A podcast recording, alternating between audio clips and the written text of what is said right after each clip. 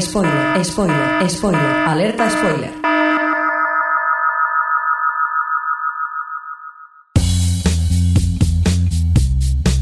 Bienvenidos a O Televisión Podcast, el podcast de la cultura audiovisual.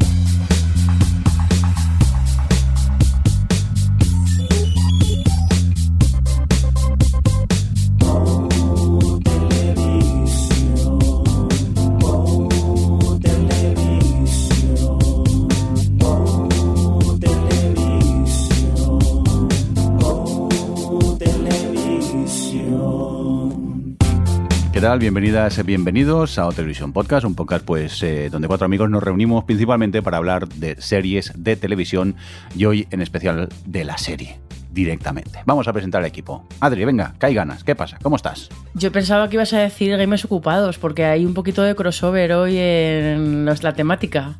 Pues sí, es un poco... ¿Por qué? ¿Por qué es crossover la temática hoy? Pues porque como a la gente habrá visto en el título y no les sorprenderá nada, vamos a hacer un especial de The Last of Us, la serie de HBO basada en el videojuego homónimo de eh, Sony. Qué bien habla esta chica, ¿eh? De verdad. Oye, déjame presentar al equipo y te pregunto una cosa de crossovers que acabas de decir, que me he enterado yo, yo de algo. Muy bien. Venga, pues ya que tú hablas, Javi, ¿qué pasa? ¿Cómo estás? Las tofas, las tofas, las tofas son muy ricas. Dios, eh, esto va a ser muy duro hoy. Eh, se nota que es domingo por la noche y estamos un poco ya a tope. Alex, ¿qué pasa? ¿Cómo estás? Ay, pues encantado y emocionado de hablar de la mejor serie de 2023. Y estamos a marzo. A ver qué lo supera.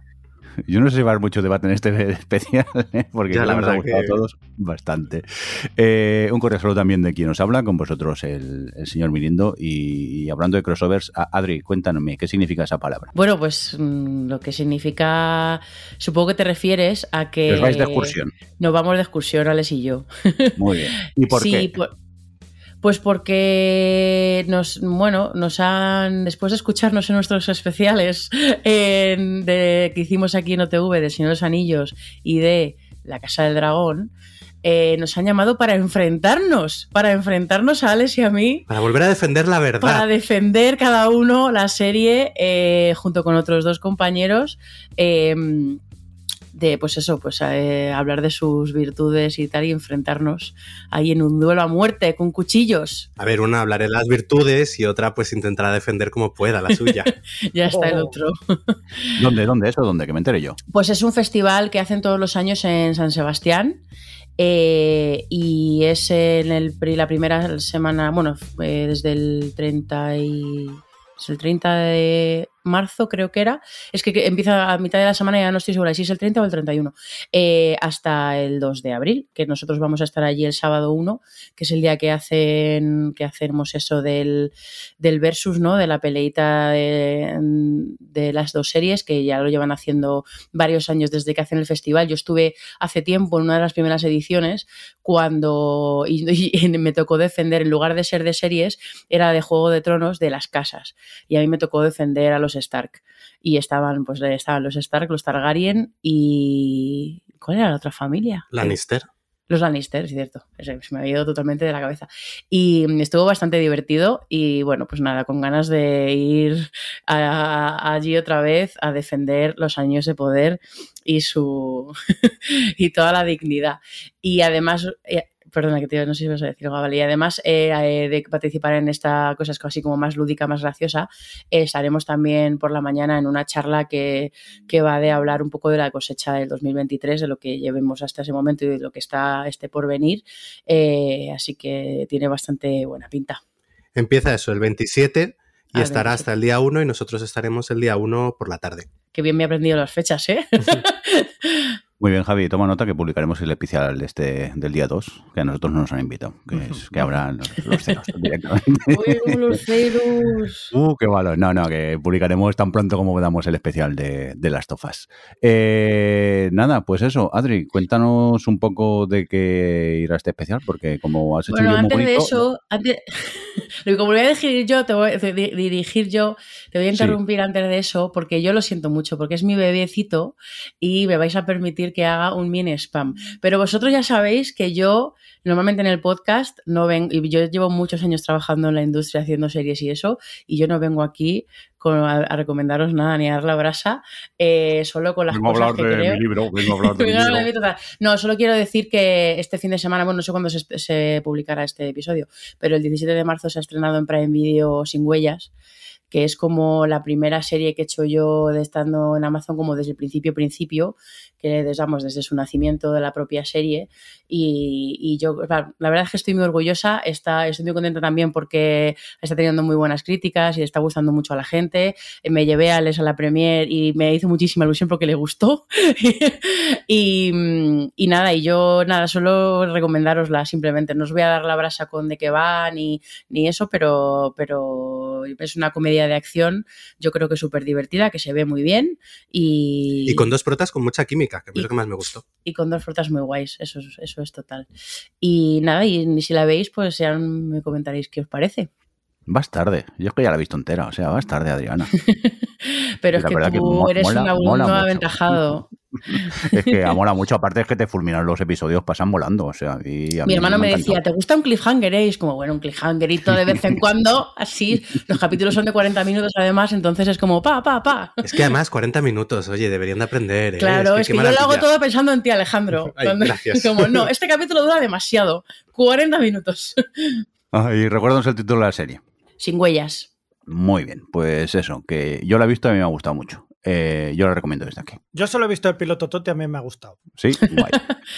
Ay, salir, salir en un piloto todo, qué ilusión. pues nada, eso. eh, gracias por permitirme este pequeño spam. Si queréis, pasamos a The Last of Us. No, no. De lo he Last of Us. Venga, espera, voy a poner Javi, la, canta, la- Javi. De Last of Us, de Last of Us, las hemos visto todas.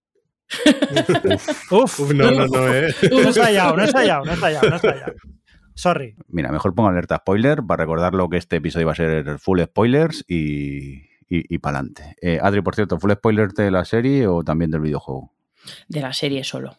Muy Bueno, y del primer videojuego. Bueno, el primer videojuego Sí, a del lo primer mejor videojuego, seguramente comentaremos Pero ¿qué algunas pasa, qué cosas, pasa en la serie y esas cosas? Eh, Vale. Sí, pero vamos, que es que el, el- la serie es calcada, quiero decir que no es que Sí, sí. a lo mejor comentamos diferencias y tal, pero, pero no va a haber ningún spoiler. de Venga, Algo que no sea, que sea el futuro. déjame poner la alerta, que si no nos despistamos. Venga, dale. Spoiler, spoiler, spoiler, alerta spoiler.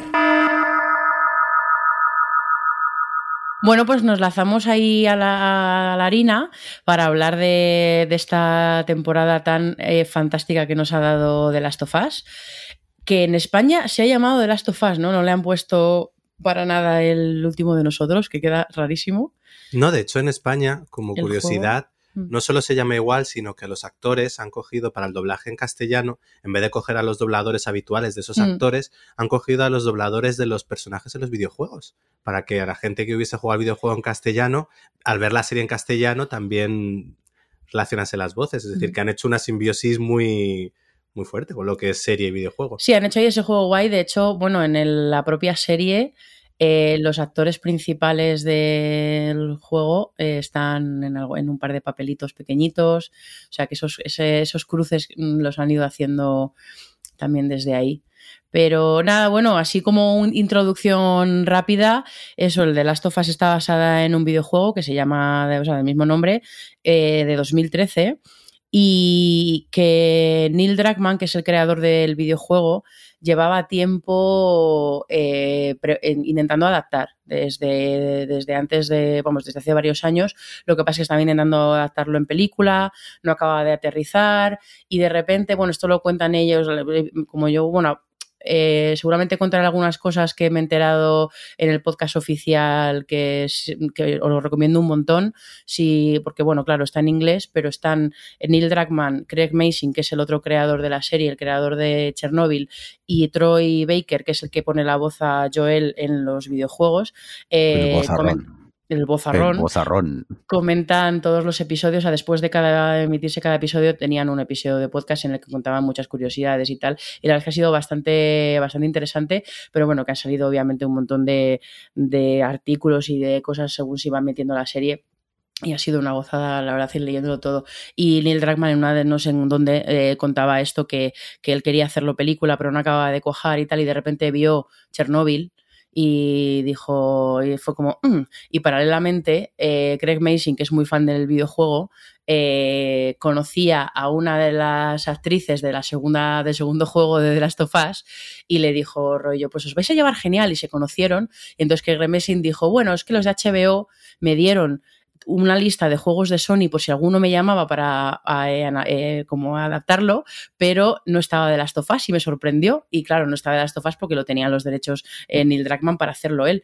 Eh, y entonces Craig Mason le dijo, nos vamos a HBO, que están esperando como mi siguiente proyecto. Y yo me imagino a la gente como yo de HBO que lleva, que recibe los proyectos y tal, con, de- teniendo delante a Neil Druckmann y a Craig Mason presentándoles que querían hacer la adaptación de The Last of Us eh, y en plan, sí, sí, parece interesante y por dentro chillar, en plan, no me puedo creer que esto esté pasando. Yo lo Eh, veo más como diciendo, entonces, ¿cuántos millones dices que quieres? Sí, Porque te los doy todos. Eso también. Eh, y entonces, nada, pues eso es la. Los dos son los creadores de la, de la serie, son los guionistas de, de todos los episodios, o, o coescritos o escritos individualmente, y también han, di- han dirigido algún episodio. Y.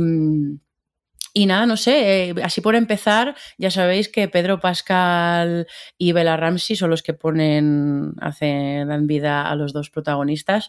Alex, tú cuando, así, mm, ¿qué sensaciones con estos dos, Pues la, Joel y Ellie? cuando lo anunciaron, en- antes de empezar a ver la serie, Pedro Pascal me pareció una, una opción muy acertada. Es decir, yo ahí estaba eh, muy a favor ya antes de ver la serie. Y Bella Ramsey al final, bueno, era una actriz que habíamos visto al final eh, en momentos muy específicos de Juego de Tronos, pero tampoco sabía muy bien cómo iba a hacerse al personaje de Ellie, porque al final, bueno, de verte unas secuencias que molaban mucho ella cuando estaba en Juego de Tronos, pero de ahí hacer este personaje, pues era quizás para mí, yo creo para mucha gente, como la, la principal duda, a ver qué tal se hacía con Ellie. eh, y bueno, pues ya una vez visto lo visto, aunque ahora bueno, nos extenderemos un poco más cuando vayamos repasando la serie, pero creo que, que han cumplido con creces. Quizás Pedro Pascal lo esperaba un poco más, pero Bella Ramsey a mí me ha, me ha alucinado. Creo que ha sabido hacerse con el personaje, que creo que no era fácil. Y, y entre y ellos dos, eh, la relación esa paterno-filial que hay es eh, la construyen muy bien, los matices, las escenas, todo eso. Por mí, de 10. ¿Tú, Jordi? Yo el... A ver, ahora encantadísimo con ellos dos. Sí que es verdad, verdad que en el primer episodio, pues, eh, Bella Ramsey me costaba un poco identificarla como, como Ellie, pero principalmente también porque había jugado mucho al, al videojuego y tal y como eh, Pedro Pascal sí que a mí se me parecía más a- al Joel del videojuego, eh, Bella no era mi Ellie del videojuego, pero vamos, al segundo capítulo dije, mm, vale, mm, ya la adoro, la quiero y ya vamos, el resto de la serie 100% con, con ellos dos. Es que coge muy bien el, el tonillo. Oye, y, y Javi, tú que no has jugado al videojuego ni nada, que está guay que tengamos esta visión fuera, fuera. de alguien que a- viene con esas expectativas. Ya, bueno, si quieres el y Joel, pero ya te pregunto un poco en general cómo te has acercado así a The Last of Us, porque nosotros llegábamos ya con muchas expectativas, conociendo los personajes, conociendo la historia. em, eso, por saber. Yo, ante todo, debo decir que no he jugado The Last of Us porque empecé a jugar y era de miedo, me daba miedo los hombres palomita, yo lo llamaba hombres palomita, en la cabeza así racimo, yo qué sé. Coliflor, claro, coliflores, coliflor, coliflores. como sea, me daba yuyu, me lo pasé muy mal y entonces no he jugado, no he jugado, yo lo dejé, digo, muy bonito, pero no lo quiero, fuera, ahí se acabó. Entonces yo no tengo esa, yo no tenía esa necesidad de saber y, y esa alegría que tenéis vosotros, que estabais flipando continuamente, y para mí era todo nuevo. Cuando empieza a verlo, digo, pues esto es de Walking Dead, pero, pero sí, lo sé, lo sé, pero en vez de con virus, pues con hongos y ya está, champiñones y, y poco más. Los personajes, claro, Pedro Pascal ya tenemos, o sea, los dos los conocemos, o sea, Pedro Pascal lo, lo conocemos de sobra ya, siempre es muy solvente, siempre va a hacer bien el papel.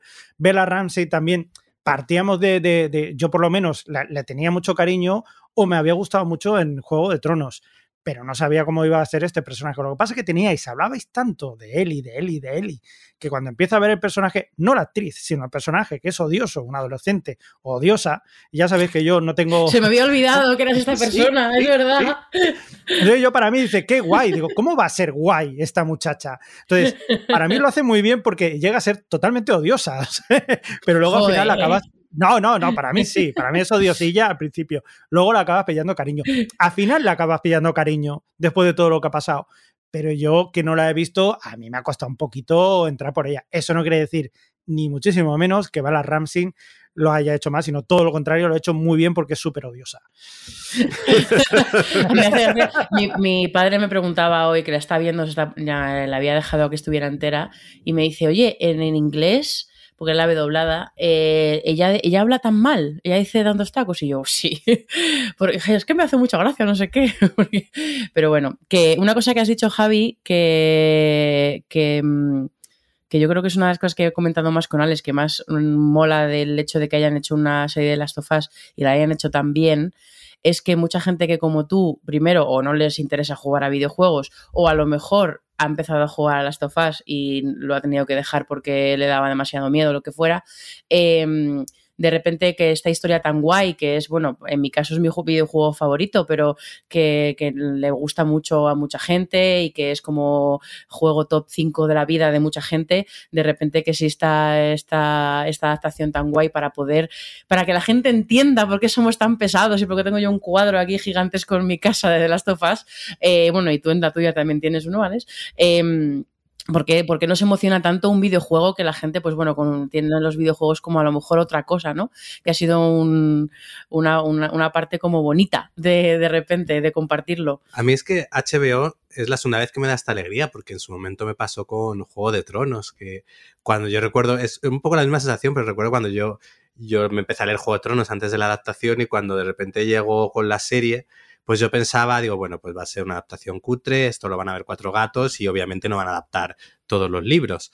Y, y, no, y luego, bueno, pues fue el fenómeno que fue y era como decir, jo, estoy compartiendo con ahora de repente gente que nunca leería un libro de fantasía, está siguiendo y, y adorando Juego de Tronos y todo lo que les rodea. Y ahora pues eso, volver otra vez con HBO, ahora me he hecho lo mismo, pero con, con, The Last of Us, que es lo mismo, gente que no va a tocar un videojuego, yo, por ejemplo, eh, con Carlos, él no va a jugar a un videojuego en su vida y, está flipando con, con, la serie, así que también está guay poder eso que te permita compartir cosas que te gustan con gente, a lo mejor, pues un videojuego, por lo que te exige eh, y, demás, que no lo van a tocar, pues oye, yo, yo súper feliz. Además que, de nuevo, eh, a ver, ya sabiendo quiénes estaban detrás, no esperaba una serie mala pero aún así ha, ha, rebasado mis expectativas. Es decir, yo esperaba que estuviese bien, pero no esperaba que estuviese tan bien. Es que han hecho un poco la serie que han querido, en el sentido de que, a pesar de ser una marca eh, importante, que les ha costado mucho dinero hacer esta serie y que tenían esa presión ¿no? de lo comercial y de probablemente pues acercarse a ella de una forma en la que no fue no expulsar a la gente o lo que fuera, de repente, pues, pues bueno, pues han abrazado toda la parte, pues bueno, todo el universo emocional de los personajes de, la historia, que es lo que es el corazón, la esencia de, de las tofas y de por qué mola tanto, y se han recreado mucho en ello y es, es la prioridad. De hecho, eh, la, muchas de las críticas que he leído que puedo entender, porque bueno, pues puedes tener cierta expectativa o puede gustarte más o menos el acercamiento, obviamente, es que ha tenido mucha menos acción de lo que a lo mejor se esperaba de ese tipo de historia, menos infectados de lo que a lo mejor se esperaba de ese tipo de historia. O sea, como que mmm, se han centrado tanto en eso que, que bueno, que, que ha. Mmm, que no ha cubierto las expectativas de lo que se esperaba a lo mejor del género. No sé, tú, Jordi, ¿a ti te ha sorprendido o has echado, cómo has vivido, cómo has visto un poco la adaptación así en general en ese sentido? Eh, yo al principio pensaba, salen pocos infectados, y, mucho más comparado con el, el, videojuego. Pero realmente, luego avanzando la serie, digo, tampoco los echo de menos. Ha habido episodios donde han aparecido y ya está, y en otros en ningún momento ha aparecido ninguno y tampoco me ha parecido grave. Yo al final eh, me he dado cuenta que sí que en el videojuego a lo mejor como tienes que poner infectados porque tienes que pelearte porque es un videojuego y tienes que poner tus escenas de acción, pero eso realmente acabar poniendo la serie quizá hubiera sido un, un, relleno innecesario que nos hemos ahorrado y que hemos disfrutado de unas historias personales de dos personas, bueno, de, de más personajes principales de los protagonistas que me parece brutal como han sido contadas. Pues os iba a preguntar así por el por el, o sea, por, pues siguiendo lo que estabas diciendo, porque estoy muy de acuerdo con lo que dices, Jordi, por Gracias. las más impresiones generales, pero, pero yo creo que si queréis, como vamos a ir profundizando mucho en todo lo que nos gusta de la serie, podemos pasar a ir comentando un poco capítulo a capítulo, como hicimos con el de La Casa del Dragón, porque se presta mucho a ir un poco contando, porque como cada capítulo tiene como han hecho una estructura muy capitular, muy de hay muchos personajes secundarios que entran y salen de la aventura de los dos protas y, y podemos ir un poco tirando por ahí. Solo antes de empezar en eso, yo creo que acabar comentando que ya no solo la serie les ha funcionado bien, sino que en cierto modo, bueno, sí, en cierto modo, ha, ha cogido el relevo de la Casa Dragón a lo que fenómeno televisivo se refiere. Es decir, ha sido esto que muchas veces hemos dicho después cuando acabó Juego de Tronos, de a lo mejor esto de, de seguir una serie semanalmente, que todo el mundo la vea a la vez y comentar a la vez, como que parece que ya era algo imposible. Lo consiguió la Casa del Dragón y ahora lo ha vuelto a conseguir eh, The Last of Us porque era una serie que, porque, a, ver, a lo mejor nos movemos nosotros en nuestros círculos de Twitter, que es gente más seriéfila y que pues está más metido en esto, pero era una serie que llegabas al trabajo y la comentabas con la gente porque la estaba viendo gente que, pues eso, mucho más allá de a lo mejor lo que podía ser el nicho de al que podía haber gustado. Esta serie podía haber funcionado decentemente y a lo mejor no haber pasado a ser algo más masivo. Y yo creo que además luego las audiencias que he ido teniendo en Estados Unidos, que siempre han sido ascendentes, han pues eso, han dejado claro que al final esta serie ha llegado a ser un fenómeno. Entonces, pues también se agradece el tener y demuestra una vez más que si quieres eh, calar, ahora mismo necesitas ser semanal. Necesitas, bueno, necesitas, quiero decir, de las Bueno. tofas parte con la con un nombre muy potente. y Sí, una- pero es un nombre potente campañón. que Bueno, podía haberse quedado en, en la gente, a lo mejor, por ejemplo, la serie que estuvo muy bien, Arcane. Eh, era una serie de animación, de, de un videojuego y, y- y tuvo muy buenas críticas, tal, pero no trascendió tanto.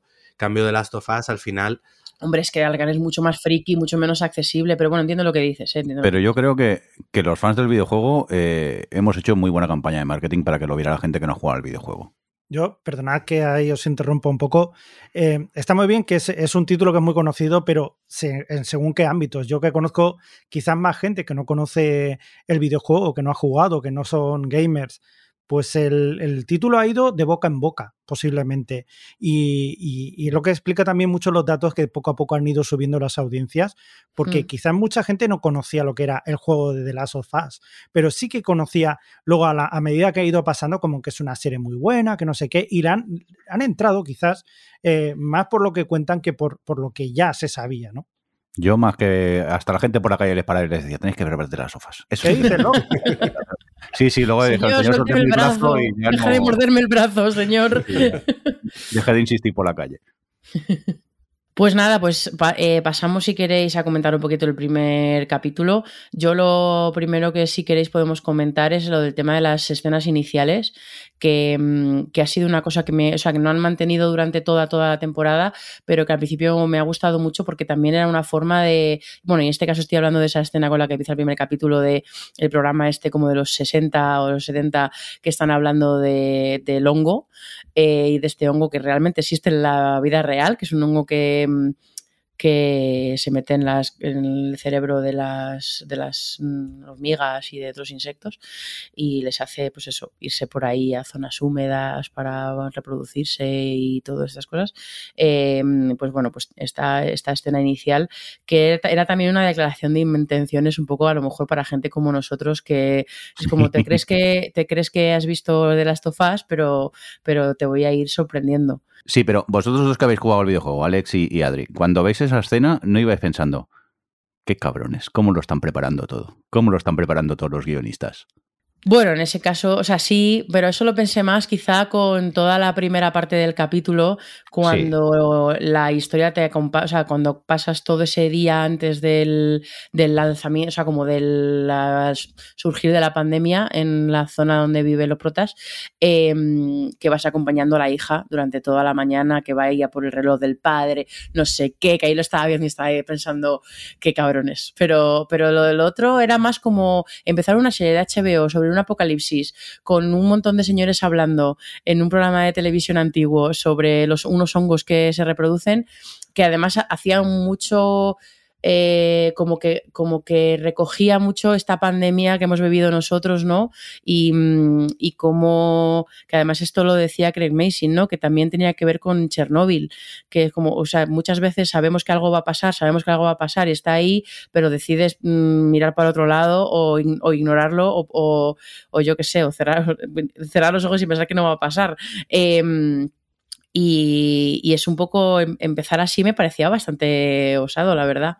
A mí me parece más un, un guiño con un humor muy negro a también la pandemia que hemos pasado. Sí, por eso, por eso. Es decir, lo, lo veía quizá, no tanto como un anunciarte lo que va a venir a nivel de serie, sino como un establecerte también de, de porque al final acaba algo así como, bueno, pero esto sería posible. Y, es, y claro, tú como espectador estás en un mundo en el que acabas de pasar una pandemia. Entonces, eh, creo que juega muy bien con la realidad y con eso a la hora de establecer eso. Lo vi más eso, como una especie de guiño ahí un poco malvado. Yo, el, la verdad que esta, esta escena del principio eh, para mí es una de, de, mis favoritas de la serie y posiblemente de, de la televisión en mucho tiempo porque eh, además se nota ahí mucho la, la, mano de Craig Mason, que ya lo vimos en Chernobyl, cómo es capaz eh, con una serie de cartulinas contar algo tan, tan difícil como puede ser una, una reacción nuclear y, en este caso, contarlo de una manera también, como decía Adri, de tres señores hablando en una televisión eh, antigua de los años 60, se supone, y, prácticamente con gente hablando. Es decir, es muy difícil llegar a, contar una cosa y que, que te llegue a, a traer tanto y a, y a, contar tanto de lo, que, de lo que va a ser. Y además, como dice Alex, es precisamente lo han hilado muy bien con todo lo que hemos pasado de la, de la, de la pandemia, del COVID, para llegar a decir, sí, esto ha pasado, ¿de acuerdo? Nosotros ya tenemos esa experiencia, pero hay cosas que pueden ser peor. Pero la forma de introducirlo, como lo han hecho, de una forma tan sobria, que podrías haber utilizado mil cosas como... Hay, por ejemplo, documentales en Netflix que, se ve cómo funciona el cordíceps y, y son apabullantes. Podrías haberlo hecho y te podría haber dado mucho más miedo pero sin embargo la forma de, expresarlo como lo han hecho ellos, como, como acaban expresando muchas otras cosas dentro de la serie, me parece fantástico. O sea, yo de verdad, con esta escena principal y es una declaración de intenciones, decir, oye, vamos a tomarnos esto con calma, que vais a flipar. Y así es. Pues yo creo que, bueno, no avanzamos un poquito, así como en general este capítulo, que es como el capítulo introductorio, que iban a ser, realmente el 1 y el 2, pero de hecho el 1 lo contaron que acababa cuando hace el, el, salto temporal de 20 años y llega el niño este a la zona de cuarentena y se ve como Joel, o sea, como le sí. está infectado, le matan y tal, y Joel tira su cuerpo al, al fuego y luego ves a, Joe, a Ellie en la ventana y se acaba el capítulo.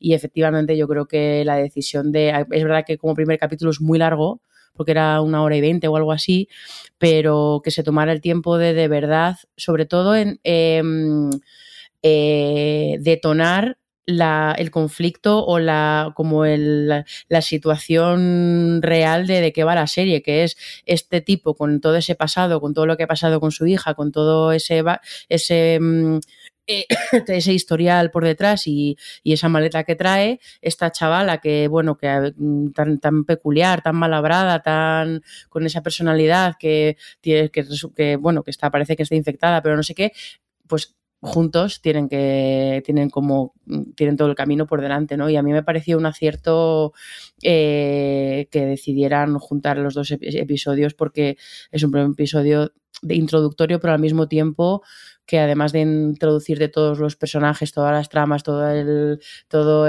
los hongos, un poco cómo funciona lo de la cuarentena, un poco toda la dinámica en la que están metidos los personajes, también tienes el tiempo de emocionalmente entender de qué va a ir la serie.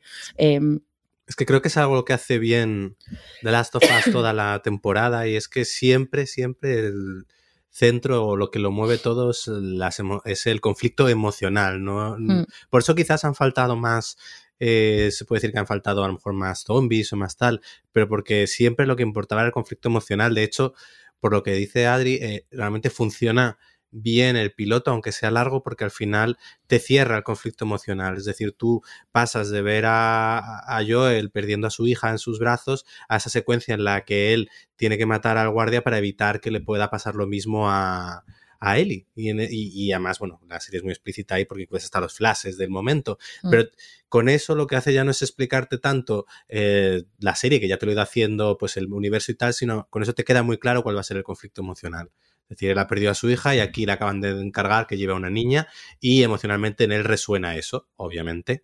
Entonces, es algo que lo, que lo hace todo el rato la serie, bueno, lo veremos, pero siempre se, se preocupa de que más allá de todo lo que suceda, al final eso tenga un impacto o se refleje de alguna manera en la relación de ellos dos y en cómo les afecta.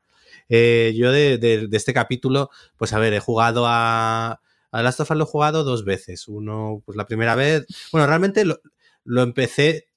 Lo empecé una vez, lo, lo dejé, luego lo, luego lo jugué entero y luego cuando sacaron ahora hace poco, han sacado el remake del juego para PlayStation 5, eh, lo volví a jugar y nada, es que el comienzo es horrible, da igual si lo juego, lo veo, eh, lo, lo paso fatal, toda la parte Oye. de yo, él con su hija. Perdón pero interrumpir, pero es que me lo estoy haciendo un poco encima. Es que nosotros ya hemos jugado al videojuego, pero Javi, ¿qué pasa cuando eh, estás viendo el episodio y te hacen querer mucho al personaje de, de Sara, la hija de Joel, y, y de repente pasa algo?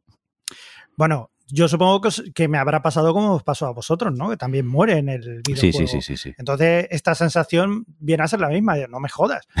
No me jodas, no me jodas la muchacha pobrecilla que dices, hombre, ¿cómo van a matar? Pues normalmente tú ya te imaginas, por la chica, tu hija, no esperas que la vayan a matar, pero bueno, sí es posible, claro que sí. Qué cosas. El mundo apocalíptico y esas cosas. ¿Cómo quedasteis tú, Alex o Adri, cuando jugasteis al videojuego y pasa eso nada más empezar el juego? Casi. Ah, bueno, yo nada más no me lo imaginaba porque en el juego tú ves en la portada del juego que es un señor con una niña y que Sí. claro, en la serie es menos obvio porque las niñas se parecen muy poco, pero en el juego, pues bueno, pues es verdad que la hija de Joel es rubia y eso, pero vamos, que no lo procesas. Y cuando estás jugando, no sé qué, además, una cosa que, que replican muy bien en la serie, que es toda esa escena inicial en la que huyen de la casa dentro del coche y tú lo que manejas ahí es la, la, la visión de la niña que está detrás y tú lo, lo ves todo desde su punto de vista solo coges a Joel, o sea, to- toda la primera parte del juego, igual que en la serie, estás siempre con ella, salvo cuando vuelcan y pasa todo eso que pasa y que ya Joel la lleva en brazos eh, y ya es cuando controlas a Joel hasta que llega el momento en el que la matan. Eh, yo me quedé completa y absolutamente noqueada, estuve como cuarto de hora llorando, en plan, ¿qué es este juego que me he puesto a jugar? Porque además yo llevaba tiempo sin jugar mucho a juegos, no sé qué, y retomé un poco lo de los videojuegos con alguna cosa aquí y allá, el Uncharted, no sé qué, cosas sueltas y de repente pues, empecé con el Last of Us que me decían que era muy guay, no sé qué, que me va a gustar la historia, no sé qué, y dije, pero que me habéis recomendado, o sea, aquí Terrorismo. terrorismo matando niños aquí. Eh, en fin, pero sí, sí, bastante, bastante impactante. Bueno, me alegra ver que no soy el único que se puso a llorar en el videojuego cuando estaba jugando. Hombre, pero bueno, es que y en el capítulo también también, en el cuando lo volví. Y sí, sabía lo que pasaba y volví también. Yo estaba, bueno, además eh, eh, tuve la suerte de poder verlo en el cine, el primer capítulo, porque hicieron una presentación, o sea, como la premier, creo que ya lo contamos en el otro episodio que Sí. hablamos. ¿verdad? Eh, y bueno, una llorera, lo que dice Alex, que da igual cuántas veces lo juegues, da igual cuántas peor, veces lo veas. como ya lo sabes, es como, no, no Sí, quiero sí, verlo, no sí, quiero no. verlo. No podéis cambiar este detalle, por favor. Pero sí, horrible. Y nada, y ahí el salto temporal ese, y a mí, a mí mm, eh, me encantó esa forma tan.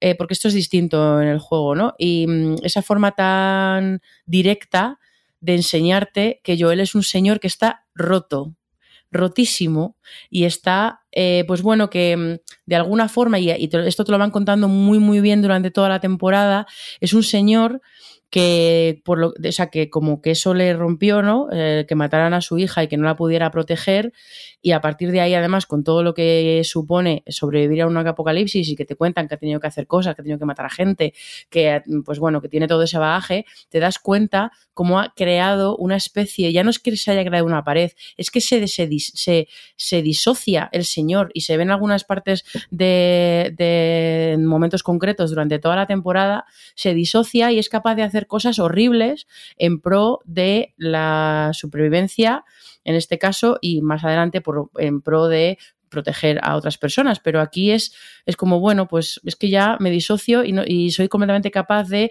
coger a este, este cadáver de este chaval y tirarlo al fuego. Que a mí eso cuando lo vi en la serie fue como, eh, te, duele. También es verdad que yo, claro, nosotros venimos con esta um, relación con Joel que lleva, que va de más atrás. No sé hasta qué punto a lo mejor tú, Javi, que, que todavía no tienes tanta conexión con Joel, estabas ahí tan eso, pero a mí me parece un momento tan, tan, un hallazgo tan guay de cómo transmitirte con una sola imagen, o sea, con un, llega un niño pequeño y ves cómo reaccionan de una forma completamente chunga de, pues bueno, eh, hay que comprobar si este niño tiene, está infectado, se lo cargan y encima llega tu protagonista y coge el cadáver como si nada y lo echa al fuego.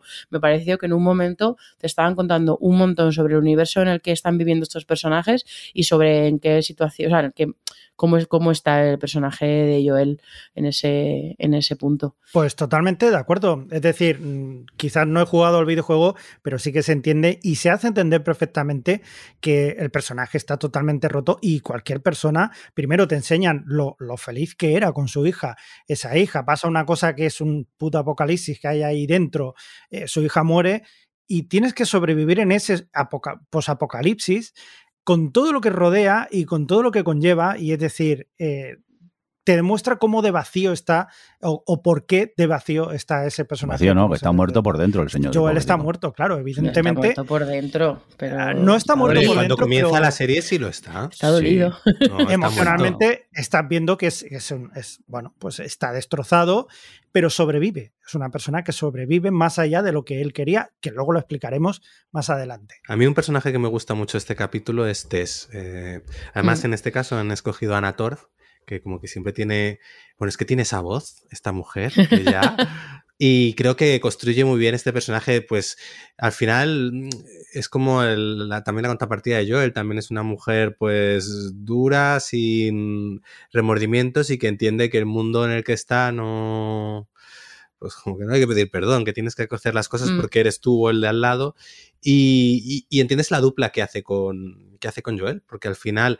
Eh, los dos se mueven por lo mismo, es decir, los dos al final aceptan el encargo simplemente porque necesitan ese dinero para hacer otra cosa. Y luego al final, pues bueno, cada uno, solo que Tess tiene menos tiempo, ese, ese viaje les transforma o les recuerda un poco que en el fondo eh, hay, hay, un poco de humanidad en ellos, porque tanto yo, Tess como yo, pues al principio son dos seres, pues eso, eh, bastante salvajes eh, y, y el conocer a, a, a, él y el comenzar ese viaje a ambos los transforma, solo que a uno tarda más, a Joel.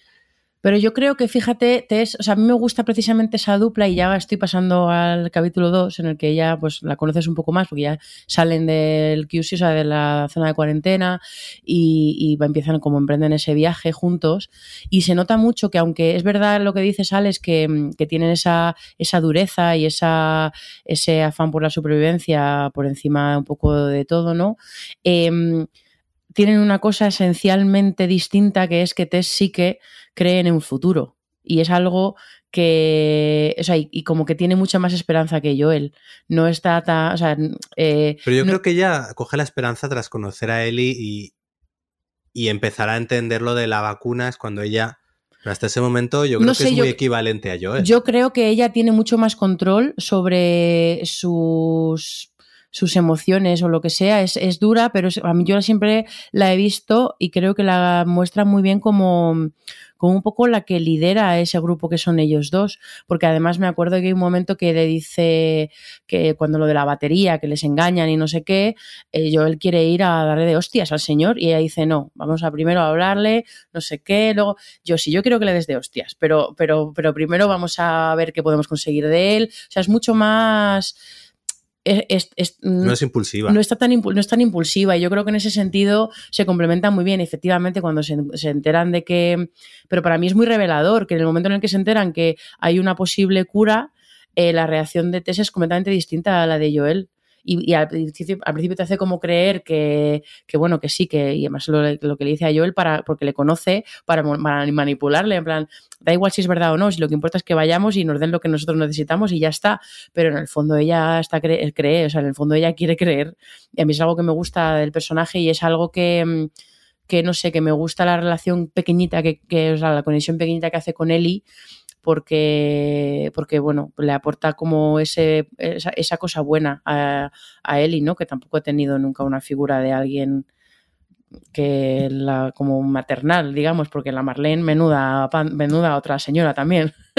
Pero bueno, Es interesante esto que dice Sadri también porque muestra también un poco lo, que tú dices, ¿no? Que quizás es, es un, es un poco de, oye, pues vamos a verlo todo en general, a ver cómo podemos hacer. Arrastra un poco a Joel, que Joel está muerto por dentro, pero muerto relativamente, porque desde el principio ya nos están contando, primero, que él tenía un gran apego emocional, evidentemente, a su hija, pero también habla con su hermano. Es decir, el objetivo de que, de que vaya a llevar a Ellie a tal sitio, a, a donde le manden, es porque le van a dar una batería con la que coger un coche para ir a buscar a su hermano. Es decir, es importante para él, para, para Joel es súper importante el hecho de, de- de que a la gente que quiere está por encima de cualquier otra expectativa. Es decir, eso ya nos lo está marcando desde el principio. Lo que pasa es que de una forma, pues bueno, poquito a poco, que, que lo, lo flipante de todo esto. tú Jordi, que estás muy callado. Estoy aquí escuchando lo que estáis diciendo. Es que eh, yo quiero que hablemos del inicio de este episodio.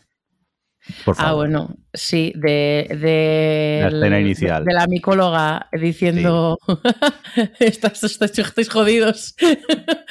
Yo, Es- El momento en el que se quita las gafas y empieza Sí. así como a temblar y dice, bueno, ¿y qué, y qué hacemos? Dice, "Pff". dice, pues tirar una bomba. A mí me gusta mucho porque, porque ese, este tipo de escenas en las que ves como alguien descubre que se acaba el mundo o lo que sea y tal, eh, pues bueno, hay había muchas formas genéricas de hacerlo, pero el hecho de que hayan puesto a una doctora en micología y al que tenía enfrente, que era otro científico, a tener una conversación súper de tranquis, aparentemente de tranquis, de bueno, pues es que esto es así, esto es asado, y te hemos cogido, vamos, porque la cogen ahí, la bueno, no la arrastran, la cogen para pedirle ayuda y tal, pues lo que tienes que hacer es, es que es, es tirar bombas en la ciudad de donde esto es como una forma eh, súper, no sé, a mí me, a mí me flipó el que eligieran hacerlo así, el, una decisión tan chunga, tan impensable, o sea, de hacer lo impensable que es bombardear ciudades, eh, contarla así. Para acto seguido enfocar un, un En- cráter en, eh, una un ciudad. cráter en una ciudad y Eli en plan, hostia, es verdad que bombardearon a las ciudades. Como- Que hay una cosa que no, que no sé si a mucha gente le quedó clara, eh, el tema de cómo se llega a propagar tanto el cordyceps, que lo acaban diciendo sin querer un poco que es una fábrica de harina que se están haciendo y por lo tanto es harina que se hacen mil cosas, llevan a diferentes sitios y por allí digamos que el cordyceps se acaba distribuyendo por todo el mundo. Pero bueno, eso solamente es un dato que a mí me parece interesante porque dice, bueno, estas, estas cosas pasan, es un virus. No, en este caso. Espera, que, pues apunto en mi libreta, no comer nunca más harina. Sí. Venga, continúa. no, por eso, Pues suerte. Por eso había cosas que, por Suerte ejemplo, dice por, la- por las mañanas que tomaron eh, Joel y tal, Sí. porque había gente que no, no llegaron a, a contagiarse, pues porque no comían pan, por ejemplo, o no comían tortitas o cualquier otra cosa que dice que. no como la que abuela, la que se estaba echando galletas. ¡Correcto! Fíjate qué detalles. Oye, una cosita. Eh, yo, yo, yo quiero hablar de este episodio. La, la escena que está en el ayuntamiento, lo, desde el punto de vista de los que hemos jugado a videojuegos, lo bien recreada que está el sigilo. ¿Es igual o qué? Sí, porque normalmente, a mí- al menos a mí me pasa en el de Last of Us, que tú vas así con mucho sigilo, con mucho cuidado, No puedo con eso. vas a atacar, la cagas, te ataca el bicho y empieza a disparar a diestro y siniestro hacia cualquier lado, intentando matar lo que puedas. Y en ese capítulo me parece maravilloso como lo, como lo representan ese, ese momento.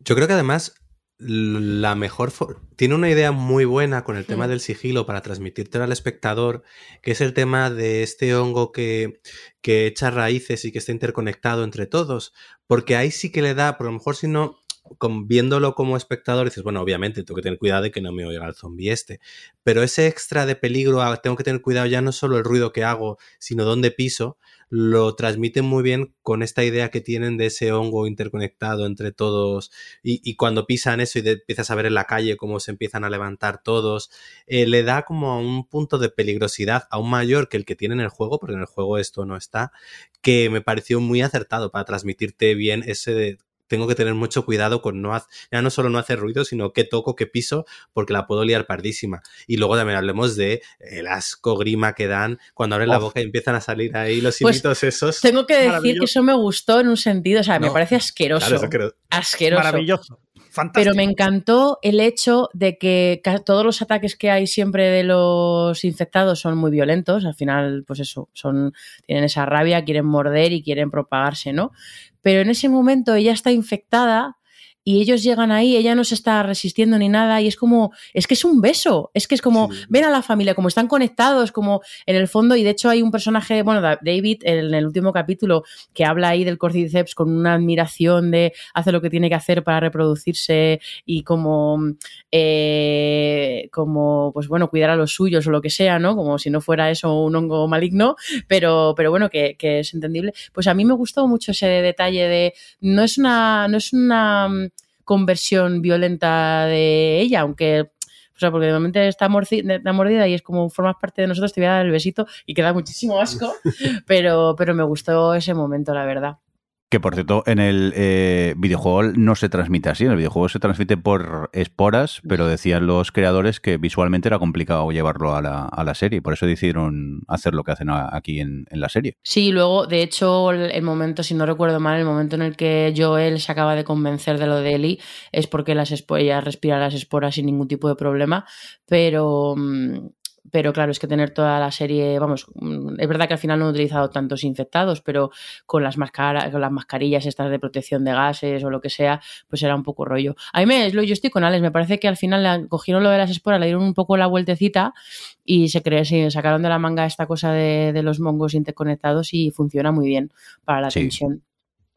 A mí, me, a mí me gusta mucho este capítulo, que ya es como salen de la cuarentena, eh, que hayan, que luego ya lo siguen replicando, durante toda la serie, la temporada, eh, que repliquen como esa ese rollo de exploración, de ciudad destruida, ¿no? Eh, que visualmente me, me, gustaba mucho, creo que es una de esas cosas que mm, visualmente muy atractivas de este tipo de historias post-apocalípticas y que está como, bueno, pues muy bien representado. Y no sé, como que me, me gustó que, me gusta eso, me gusta como que en este capítulo también se ve ya... Eh, cómo iluminan la serie, un poco como era con el videojuego, que es los, los, puntos importantes están como muy iluminados. O sea, que no sé, como que han cogido ciertos aspectos del videojuego y lo han trasladado a la serie eh, de una forma que, que, bueno, que me resultaba como, primero, que me gusta porque me gusta de base, pero que me resultaba como reconfortante eh, como fan del, del, videojuego y lo he apreciado, la verdad. Eh, simplemente me, de repente esos planos, esos momentos que entra la luz por arriba y el resto, no sé, como que, que al final los videojuegos, los videojuegos utilizan mucho la iluminación para mostrarte a dónde tienes que ir o para, pues sí, como una parte más de la mecánica, porque tiene, de forma natural tienes que como empujar al espectador a que vaya donde tú quieres y han mantenido eso un poco a la, en la forma de iluminar la serie y, y me ha parecido muy guay. Faltaban escaleras amarillas. Faltaban escaleras amarillas y al final... Eh, sí que han hecho, bueno, en el último capítulo que era, creo que es cuando hacen lo de tú su, te, te, te, te, aupo y tú bájame la escalera, ah, sí. que eso me hizo gracia, pero lo que no han hecho al final es lo del ladrillo. O, ni ladrillo, ni, ni, botella, ni cóctel molotov. ¿Dónde está mi botella? ¿Dónde está mi botella? ¿Qué es eso? ¿Qué es eso? ¿De, de qué habláis? Que en el, video, en el videojuego tiras la botella para, para despistar a los malos despistar lejos, los para, para, despistarlos a los clickers o a los, mm. o a los humanos también. Y entonces es algo que usas mucho. Y yo pensaba que tendrían el detalle de ponerlo y no lo ponen. Y para mí desde entonces la serie es menos tres. es lo peor, lo peor. Pues nada, pues aquí decimos adiós a Tess. La primera, es como la primera apunte al espectador de eh, no te encariñes mucho con los secundarios que van a durar un, Un total capítulo. de un capítulo. Es como el muerto de la semana. Que de hecho decían en el podcast, perdón, que, que menos mal que mataban a Tess en el segundo capítulo, porque al parecer eh, no me lo imaginaba porque no tiene, todo ese- no tiene ese aspecto total, pero al parecer es como muy cachonda y le retrasó varias veces el rodaje porque entre los tres se ponían a descojonarse y no podían rodar porque estaban descojonados. Y era por culpa de Natorf, que eres una payasa. Y me resultó súper curioso el detalle, porque aquí no parece nada para para, nada nada. de ese tipo. Además, como siempre hace ese, de los- estos personajes tan, tan para adentro, un poco fría y no sé qué, pues no- me, me resultó curioso el dato. Eso que es buena actriz la, la señora. La Torf. Pero venga, sí. vamos a por el mejor capítulo de la historia de la televisión. Bueno, el capítulo que ha cambiado la historia de la televisión, que es el tercero, eh, que además yo, mira, por introducirlo, eh, realmente me parece me parece como súper... em, ya no eh, el original, porque no es, un, es un tipo de historia, de tipo de acercamiento que no hemos visto tanto en este tipo de historias apocalípticas, pero sobre todo que mm, es una serie que llevaba dos capítulos un poco introduciendo, porque además el segundo episodio, este en el que cuando están andando por ahí con Tess, hacen esa cosa también tan videojueguil de, mientras que están avanzando y avanzando por la ciudad en ruinas, están explicando cómo funcionan los hongos, que si están conectados, que si toda esa zona de ahí, o sea, como que te van contando como muchas cosas de la serie y sigues como explorando, o sea, como conociendo más a los personajes, como que están, están terminando de, de presentarte a los personajes y que, y que les conozcas más y, la- y todo eso, ¿no? Y cuando llega el momento de la serie en el que ellos dos están solos, ya empieza la dinámica realmente de, Joel y Ellie, que, que además se ha promocionado como de Last of Us, estos dos personajes, no salen más que ellos dos en, los, en, los, en las imágenes y todo eso, sabes que ha llegado ese momento en el que ya empiezan su aventura juntos de verdad y entonces la, la serie como que da ese giro y se centra en estos dos personajes que son Billy y Frank con esta historia de amor maravillosa dentro del apocalipsis. Yo quería preguntarle a Javi que él, porque nosotros yo creo que al final alguna cosa sabíamos y por algún lado podíamos esperar por dónde iba. Pero tú, Javi, ¿cómo, qué, qué tal? ¿Qué te pareció? ¿Qué esperabas cuando empezaste a ver esto? Porque al principio parece que va a ir por otro lado.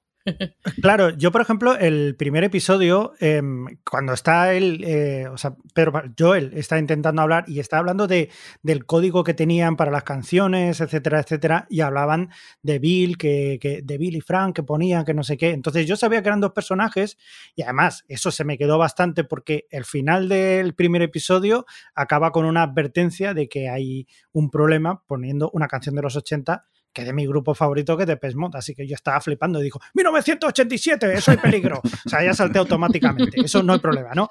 Pero claro, yo quería ver todo eso, claro, lo que me fascinó, lo que dice Adri, cuando empieza el capítulo, cómo van haciendo, cómo, cómo introducen lo que va a ser la, la entrada de Bill, lo que había pasado anteriormente, que es haciendo como una especie de, como la lista de Schindler, el, el abrigo rojo que, que nos ponía Spielberg, ¿no? Pues con esto pasa exactamente lo mismo, hacen con, con lo de la niña, que, que, que lo que se encuentran allí, etcétera, etcétera, y nos lleva directamente a justo cuando empezó todo el problema, ¿no? Para mí, para mí eh, me pareció maravilloso. O sea, yo la historia y tanto la historia y todo lo que, lo que se acaba viendo me parece fantástico. Además, volvemos otra vez a una cosa que te hace replantearte muchas cosas, que este, el, el tipo, o sea, Bill, en principio es un preparacionista que además odia que se quiere quedar allí y en principio podría darte un poco, depende de cada persona. A mí me pueden, al principio me da un poco de rechazo, ¿no? Personalmente. Sí. Pero a medida Sí, que va pasando las cosas, te hace cambiar de opinión completamente, ¿no? Porque dices, hostia, es una persona que tiene no sé qué, pero a medida que va pasando te vas encuentra- encontrando y tal. Y para mí es un episodio, a pesar de lo que acabamos de ver al principio, con toda esta gente que está muerta y tal, el avión que está ahí también, que se murieron toda la gente y tal, es un episodio que dentro de todo lo que, de lo que existe allí, de ese panorama, es súper positivo, es precioso y es muy bonito. O sea, a mí la verdad que, que a mí me ha encantado. O sea, yo me acabé con, con una lagrimilla así, diciendo, qué guay. Hombre, ¿Con una? claro. ¿Solo con una? Yo estaba deshidratada, viva. Hay que decir que desde el punto de vista que yo había jugado al videojuego, eh, claro, en el videojuego es súper fugaz lo que te cuentan porque deduces cosas por una carta que se encuentran y algo más, pero... Y te claro, encuentras aquí- varias, de Frank te encuentras varias. Y la historia sí es las la historia es distinta. Sí, sí, sí. Pero claro, aquí me gusta porque han complementado de una manera tan bonita que, que, le, que le da mil puntos más a, a la historia que ocurre en, en The Last of Us. A mí me gusta porque cuando la estás viendo, a lo mejor nosotros ya al haber jugado íbamos más sobre aviso de que no. Pero cuando tú conoces a Frank, estás medio episodio realmente desconfiando de él, porque no sabes realmente si. Y más cuando. Yo creo que aquí también juega mucho el bagaje de haber visto muchas series de Walking Dead y películas de ese estilo, la que tú lo que realmente te esperas y lo habitual es que Frank sea malo. Tú, eh, en este tipo de historias lo habitual es que realmente llegue, le engañe, se aproveche de él y al final se lo cargue. Es- es- en un The Walking Dead es lo que habría ocurrido. Entonces, yo de, de, hecho hasta que yo creo que llega a la última etapa y ya de repente ves que no, que es que están juntos y han pasado muchos años y siguen juntos, que realmente él nos está aprovechando y que es una relación genuina la que hay entre los dos. Pero creo que quizás, ya digo, nosotros como espectadores quizás vamos más sobre aviso, pero si no me gusta porque juega muy bien con lo que tú esperas por otras series que has visto que va a hacer Frank. Pues realmente te lo, tú no tienes por qué confiar en él. Es un tipo que se ha encontrado ahí mm. y que tú no sabes si realmente él está dejándose creer por, pues eso, por aprovecharse de todo lo que tiene este hombre ahí. Y luego no, luego ves que realmente se ha establecido una relación de amor, sincera, tal. Y, claro, de repente llega. Y llega el último flashback, dices, cuando le disparan a, le disparan a Fran, dices, ay, pobrecito, y de repente te dan salto al siguiente flashback, está el otro así, ya medio gaga, y dices, ¿qué? y ahí ya te rompen por completo. Es que es muy bonito y además hay una cosa que, tenemos que, hay que decir y es que dentro de, este universo y dentro de esta historia tal, Frank y Bill, a pesar de lo que pasa al final, son unos ganadores. O sea, es que además que a mí me gusta, bueno, que esto ya es a lo mejor irme al final del capítulo, pero eh, me gusta lo que hace la serie con todos los secundarios y esta es la primera vez que es mm, lo, muy obvio es cómo utilizan todas estas historias siempre para que se reflejen 100% en, en la historia de él y, Joel y en su relación. Y que al final, bueno, pues con la carta que le deja Bill es como está mucho, muy implícito. Em, el tema del, del, proteger a quien quiere, nosotros somos protectores, no sé qué, ¿no? Porque además, aunque se caigan mal, eh, precisamente Bill y Joel enseguida se detectan como tú y yo somos iguales. Y cuando, si os acordáis, cuando, él, cuando Bill está ahí súper chungo, es como cuando le han disparado y todo, es como, hace esto, hace esto y llama a Joel, porque es como sabe que Joel es esa persona que le puede proteger, ¿no? Eh, pero, pero a mí me gusta eso porque al final Frank llega a la vida de Bill como Ellie llega a la de Joel, que si ellos están solos, ellos podrían estar súper a gusto. O sea, Bill podía haber estado toda la vida viviendo ahí tan a gusto y tal y cual, pero de repente llega Frank y es como me parece tan bonito y ese momento que tienen, es como, además eso, cómo se complementan, ¿no? Porque, porque Frank, pues bueno, pues le gusta disfrutar un poco de la vida como él no tiene esas cosas de, de disfrutar de los momentos, de que le guste que las casas estén bonitas, que y el momento de las fresas que me pareció espectacular, como, porque además lo dije en su momento, es como el momento de las jirafas, que, que ahora ya lo hemos visto todos, ¿no? Pero pero es como esos pequeños momentos de, bueno, de lo que puede ser la vida, de repente pararte en toda esa mierda y disfrutar de unas fresas, porque están dulces y están, y están fresquitas y están ricas, es como me pareció tan bonito. Y luego te dan la hostia. y luego te dan la hostia. que, que por sí, porque de verdad es que son muy crueles, ¿eh? son muy crueles. que no, que el Dragman dijo que era un episodio bonito y feliz. Eso sí, es, que si te lo planteas, es un final feliz dentro de lo que cabe. No, es lo que digo, me parece. Yo creo que son ganadores dentro de esta historia. Ellos dos se han querido, han vivido toda una vida juntos. Eh, y además Frank, o sea, perdón, Bill, que era un señor que había, o sea, que se nota que, a ver, lo que decía eh, Javi, es un preparacionista seguramente muy conservador, ha estado en el armario toda su vida y encima después de un apocalipsis está en un armario llamado apocalipsis y llamado eh, aislamiento. Eh, entonces, de repente que se encuentre con, con, este amor en la edad madura y lo que dice Al es un amor que ves como poco a poco va pasando el capítulo, que es un amor maduro, que es un amor de complementarse, que, o sea, que es súper bonito eh, me parece eh, pues probablemente la historia más bonita que hay dentro de toda esa temporada. Porque todas las demás son tan tristes, porque ni la, ni la de los dos hermanos. Es que, pues vamos, es que... Hay, hay otra pequeña historia, digamos, que, va bien, que dices hay un poco de esperanza en todo esto, que es Jackson, la ciudad de Jackson, que luego llegaremos a ella. Pero son hmm. dos formas distintas quizás de gestionar todo lo que es el territorio y todo lo que puede pasar. Eh, por ejemplo, Bill es un tipo que es preparacionista, cierra absolutamente, no deja entrar a nadie, solo hay una persona que le llega a hacer feliz, hmm. pero no deja que haya nadie más, porque podría haber acabado con todo eso. Y le funciona bien. Y luego está Jackson, que también es un, digamos, es otra forma de hacerlo mucho más social y también acaba siendo otra forma que decir, es posible. Es decir, a mí, eh, en este tipo, por lo que os estaba contando, me parece un final feliz y un final de decir, es que hay posibilidades dentro de todo este apocalipsis de que las cosas pueden ir hacia adelante, de una forma o de otra, pero también se puede. Estamos hablando de Bill, preparacionista y tal, como si fuera algo despectivo, pero Ole lo que monta Vilto solito, ¿eh? Ah, no, no, no. Sí, sí, Que más quisiéramos muchos ahí. MacGyver- Ya lo decimos. yo lo es digo mierda siempre. comparado. Yo estaría durmiendo entre cuatro cajas y, y- y llorando todo el día. Yo habría muerto el primer día, yo siempre lo digo, Claro. en Y un yo- apocalipsis. Yo yo muerto el primer día, vamos. Vamos, menuda Chalville. que tiene hasta luz y gas, es que es maravilloso. ¿Ves? O sea que ser preparacionista no está tan mal. Que, No, que solo un veis lo malo. preparacionista cerca porque siempre te puede ir bien. Nunca se sabe. Y si tienen razón, ¿qué? Preparacionismo, bien. Ala. Yo terminar con de hablar de este capítulo con una cosa que ha dicho Adri, que era un poco como, como todo esto en- enlaza con los personajes, porque mucha gente criticó también el capítulo porque decían que era como un capítulo desconectado. O que, que vale, que muy bonito, pero que no tenía nada que ver con la serie. Era es de como, no, relleno, un capítulo de relleno. Eso. Muerte a la palabra relleno ya. Y era como, no, Digo, te está contando dos cosas. Por un lado, esa carta y, y todo cómo afecta a, a- a- Joel y Ellie el encontrarse eso y la decisión de Joel al final de venga a seguir con Ellie adelante. Pero por otro lado también te está mostrando que incluso en eso, en esa situación merece la pena vivir y hay cosas por las que merece la pena luchar. Por lo tanto, al final son dos de los temas que la serie trata, Sí.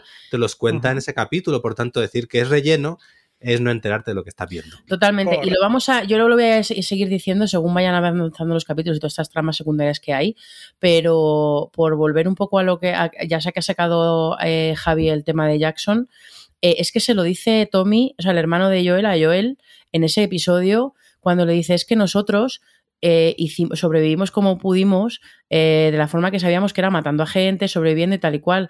Em, pero también se puede sobrevivir eh, de, de otra forma, ¿no? Es como que mm, constantemente con, este, con estas historias secundarias paralelas que te están contando es que al final The Last of Us pues va sobre, so- va sobre eso, va sobre la vida en el apocalipsis y cómo, cómo en este entorno, o sea, en esta situación, eh, cómo te planteas tener relaciones y tener familia y querer a gente, porque al final ya, o sea, una cosa que mola de, of Us es, de tanto de la serie como del juego, es el universo, o sea, cómo, cómo plantea el antagonismo, porque no hay, no hay malos per se, o sea, está todos los, digamos, eso, antagonistas, gente que está muy humanizada y gente que, que, también está protegiendo lo suyo, hay gente que quiere a los suyos y los quiere proteger a toda costa o haciendo cosas muy chungas, como ha hecho Joel en algún momento y como hace Joel al puto final de la serie, con perdón.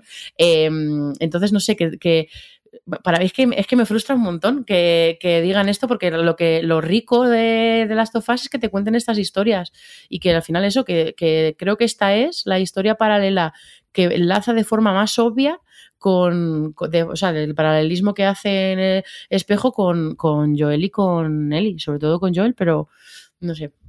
Muerte a lo del relleno, que yo puedo entender, es lo que decía al principio, puedo entender que tú te acerques a las tofas y llega el tercer capítulo y digas, pues no es el tipo de serie que me, me apetece, me apetecía ver zombies y gente corriendo delante de zombies, lo puedo entender, o más acción o lo que fuera, pero la serie en ningún momento te enga- engaña con lo que es, porque vamos, este capítulo me parece es lo que decía, tienes a los dos protagonistas que parece que ya van a, a ponerse en marcha, no sé qué, y de repente la serie se para y te cuenta, se toma el tiempo para contarte esta historia, pues claramente de las tofas lo que quieres eres esto, no lo otro, ¿no?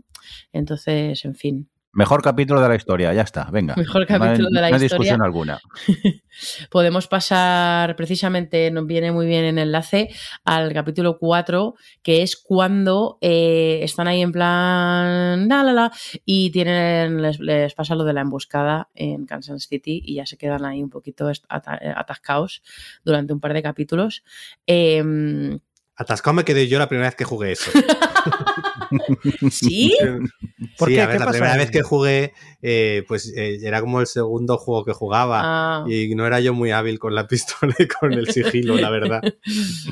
ay, Aquí está bien porque introducen bien, eh, quizás lo último a lo mejor que les faltaba por introducir, que es todo lo de Fedra y todo, pues estas ciudades con estos gobiernos militares fascistas que, que se van estableciendo.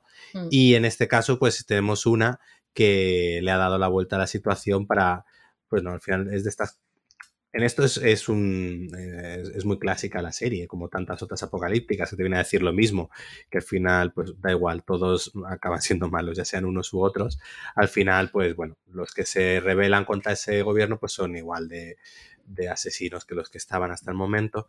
Y bueno, aquí me, eh, ¿cómo se llama la actriz? Eh, meten a Melanie Lansky como la, como Carlen, que es la líder de, de esta revuelta y la verdad que hace un papel, había gente que no le convenció mucho, a mí me gusta como eh, este tipo de mujer que quizás no es la típica que tú te imaginarías como líder de un movimiento Mm. de este estilo y me gusta ese contraste que, que genera y a la vez empiezan a establecer algunas de la algo que se irá viendo a lo largo de la serie que son las consecuencias de lo que hace Joel que Joel mate gente y a mí es algo que me gusta, que lo, la serie lo refleja muy bien y el juego quizás tarda un poco más. Quizás tú cuando juegas un videojuego y tú matas gente en un videojuego es parte del juego, tú lo entiendes como parte del gameplay y al final Hmm. tú haces como, como jugador esa violencia muchas veces, eh, como es parte de lo que tienes que hacer para avanzar dentro de un juego, a lo mejor no te la planteas o no, no la analizas tanto porque, bueno, es parte de, al igual que si un juego de plataformas tengo que ir dando saltos para llegar a algo, pues en un videojuego de zombies, pues bueno, tengo que ir matando gente. Mm. Y creo que aquí la serie desde el comienzo es un poco más no sé, bueno, responsable o, coherente con el tema de que Joel pues tiene gatillo fácil. Que a ver, que las, cir- las circunstancias se lo requieren, pero eso no quita que luego haya gente al otro lado y entonces aquí se ve muy bien como él para defenderse de ese ataque que de esa emboscada que reciben pues acaba matando a, a, a Tokiski y luego uno de esos cadáveres pues eh, tiene repercusiones en el otro lado cuando la lideresa lo ve se encuentra y dice oye hay que buscar a estos que se están cargando a gente y luego ya Bueno, y lo subrayan además también, o sea, porque mm, creo que esto es verdad lo que dices tú, que en el primer juego, pues por lo que, porque al final esa disonancia que hay, ¿no? Con el hecho de que tienes que hacer un gameplay, creo que sí que tienes esos momentos en los que yo siempre pongo el mismo ejemplo de cuando te enseñan por primera vez a usar la pistola, que te la enseñan porque hay un señor sepultado que te pide que, mm, que le mates, por favor, y ahí es cuando te enseñan a utilizar la pistola, que fue como este juego. Eh, pero es verdad que, que no es tan así y que en el segundo juego sí que aprendieron un poco eso y de hecho juegan un montón con, con eso, con que la violencia importe. Y eso que lo han metido muy bien en la serie desde el primer momento. Y ahí no solo lo que tú dices, sino ese momento en el que Ellie le salva a él en un momento dado y, en lugar de matarle como pasaba en el juego, el chaval ese se quedaba vivo y empieza a suplicar por su, vida, a su- por su vida y a llamar a su madre, es como muy impresionante, porque al final no deja de ser un adolescente que está ahí intentando también, eh, y, y, pues eso, eh, Sobrevivir eh, en el día a día. ganar- o sea, sobrevivir, sobrevivir como ellos, ¿no? Y, la, y Ellie se queda como muy tocada y, y, bueno, pues eso, ves que Joel pues tiene que hacer lo que tiene que hacer, pero que, mm, que la violencia, o sea, lo- al final, el, que la violencia no es limpia y es algo que, que la serie te, te habla muy bien todo el rato. Aquí también vemos a Ellie por primera vez usar el. ¿No? Dispara, ¿no? Es cuando dispara. dispara a dispara con la pistola escondida, eh, se defiende. Porque es algo que sí, sí. además igual también me gusta que construyen desde el primer capítulo, que es esa fascinación de Ellie un poco al, al principio, luego ya aprende y ve que no, de, Mm. es por la violencia, porque en la primera capítulo cuando está Joel, cuando mata al guardia que les, que les encuentra, cuando están escapando de la ciudad, ves que hay un momento que enfocan a Ellie y ves que hasta una cara como de disfrute viendo cómo Joel está Sí, de matando al otro. sí, de flipado. Y claro, aquí de repente ella tiene como, yo creo que es esa idealización de la violencia, de, del poder que te puede dar una pistola. Y claro, cuando de repente ella lo hace, ella por primera vez, como que mm, quizás no es lo que ella tenía en mente. Entonces me, me gusta cómo eso te lo han ido también contando.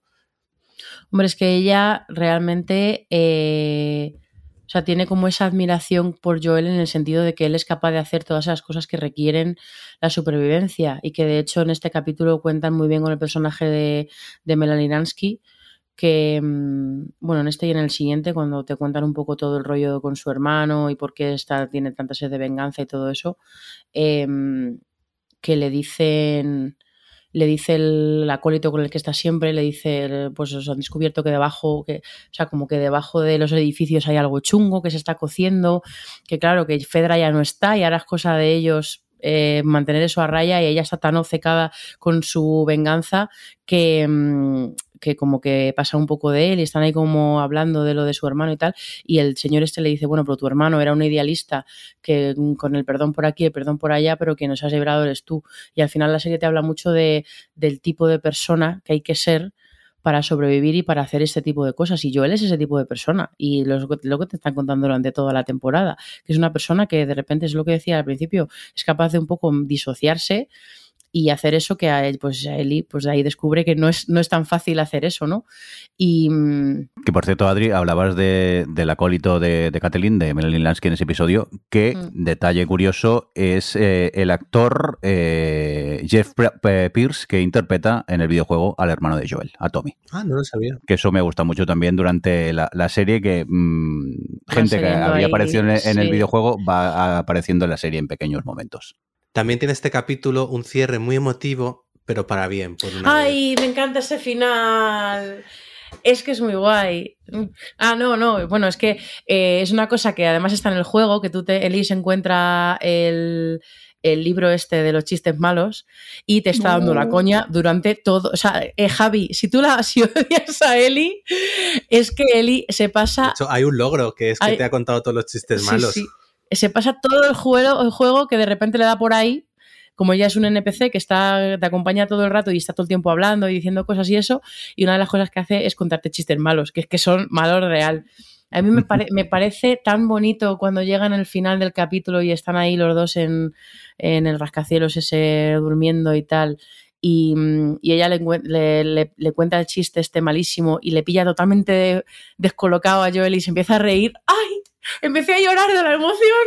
Porque además no has, no has visto a Joel a sonreír en toda la puta serie, ¿eh? Y este es el final del capítulo 4 y pasa de no haber sonreído en toda la puta serie a, mm, a reírse, a, carcaja- a, hacer carcajadas. Y es como, ya está, ya está en ello, ya está ahí el amor.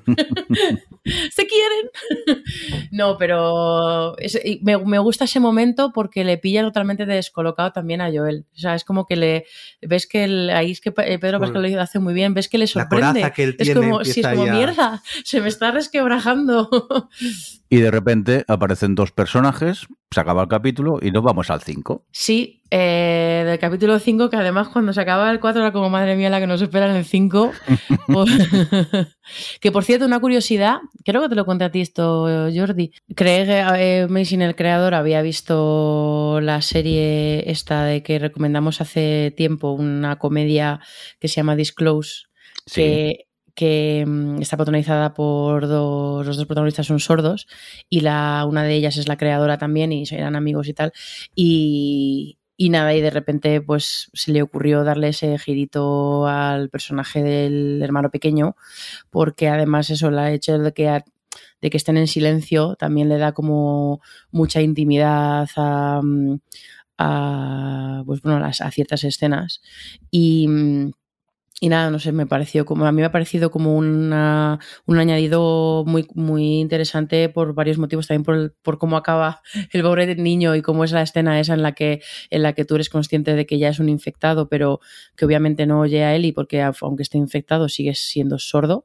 Eh, y que hay como hay una parte de él de quién era ese niño de estar infectado que sigue estando ahí, pero bueno, que, mm, que me pareció me, pare- me ha parecido un, un añadido interesante por cómo se genera esa dinámica y esa conexión entre, entre él y Sam eh, de esa, pues eso con, de esa forma entre ellos, no sé cómo, de la comunicación, de creo que hay cosas que, que sacan a colación en la serie o que han añadido al universo en la serie, esta es una, o por ejemplo, hay dos, dos secuencias en concreto que con Eli que pues señalan un poco al tema de lo que sería la, la- que pues, la mayoría no sabe nunca porque no se piensa en ello, pero imagínate un apocalipsis teniendo la menstruación, pues hay un par de, hay un par de, de escenas concretas en las que Eli pues, o sea, como que se hace alusión a esto, o sea, como que estos pequeños Uy. detallitos ¿Y cómo se han puesto los señoros? Uy, uy. No, al contrario, cómo se ha empezado a vender el, aparatito en ¿Ah, cuestión. sí, también? Sí, sí, se ha aumentado exponencialmente, una barbaridad.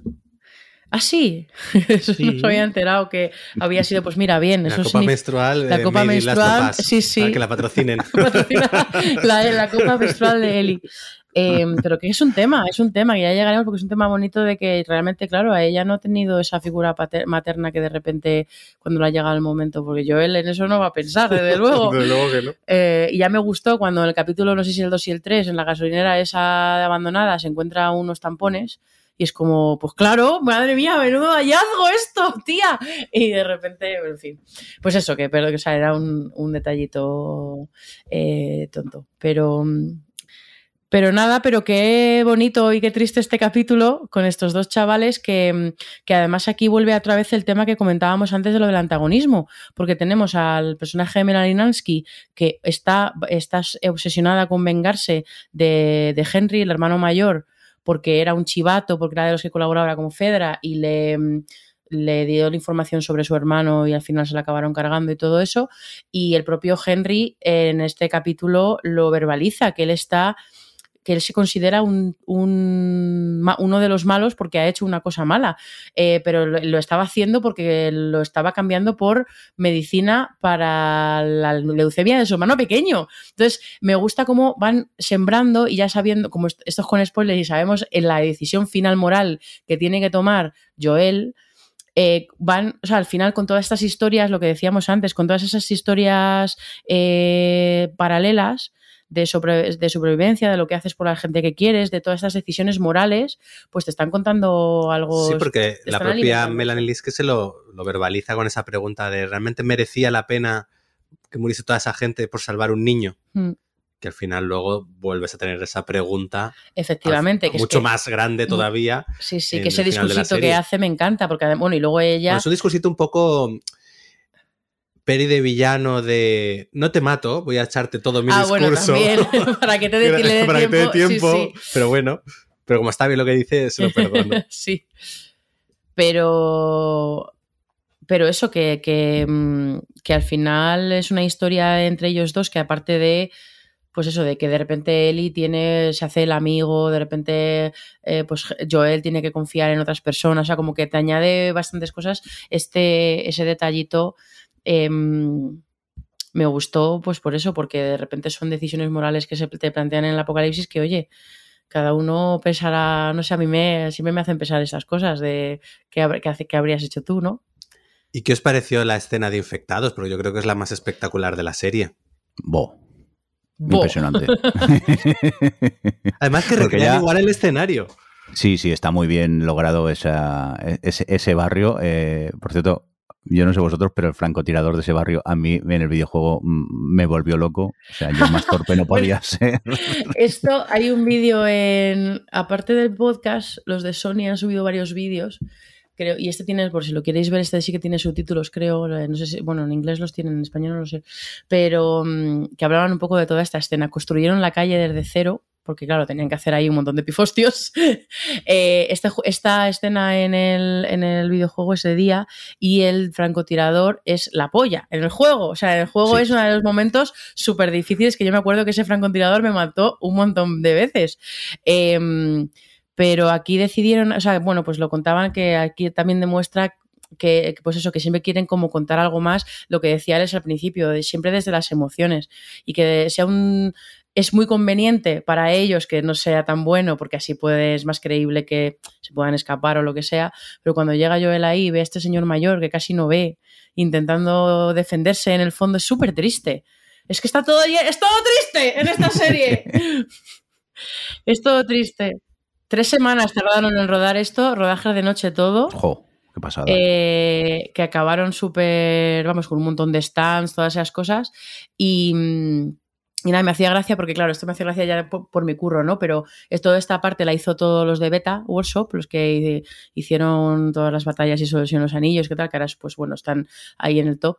Pero hablaban de una cosa que me ha hecho gracia y os lo cuento simplemente por curiosidad, que también me pasa a mí en mi curro a día de hoy, que estoy trabajando en Reina Roja, con todo, el- estamos con todo el montaje, con todos los efectos y todo eso, que tiene muchos efectos visuales, y al final hay se cuentan con los dedos de las manos y los pies las, las productoras que hacen efectos visuales y las, y las hacen para todo el mundo. O sea, los de, ya sabéis, los del ranchito, por ejemplo, que son famosos por hacer los de Juego de Tronos, es una empresa española. Y, por ejemplo, los que estamos, yo estoy con los de Reina Roja, es una empresa, eh, empresa española, pero que están haciendo cosas de efectos visuales de, de series y de películas de Estados Unidos, porque hay, al final ya no es tener el dinero, ¿no? Es tener al artista que te lo pueda hacer y que son súper, súper limitados. Y como ahora todas las series están, están con muchos efectos visuales y todo eso, pues hay bueno, te dan unos tiempos y una loquísimos, pero claro, ellos, ya que es aquí lo que, lo que estaban haciendo era sacar un poco pecho porque en cuanto le dijeron a Beta que estaban muy ocupados, eh, que te, querían que hicieran de las tofas, ellos dijeron, ya te digo.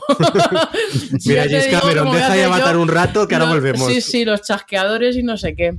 Pues eso, que la pregunta me había dicho Alex que, me parecían los, los chasqueadores, los bichos. Eh, recordemos que en el episodio anterior eh, vemos ese, ese, sonato, ese sótano y ese sonido que no sabemos lo que se oculta. Y Hmm. boom, en este episodio vemos realmente lo que se oculta ahí debajo. Y, y vamos, esa escena me pareció eh, grandiosa, tal y como está rodada, tal y como está hecha. Eh, me recordó mucho a algunos de los bichos que te salían en el, en el juego. Y, y tela, o sea, y si me dices que, que tardaron tres semanas en rodar todo eso, poco me parece casi por, Para por- ocho por minutos. Y sí, sí, sí, que está rodado allí es, es, es una pasada.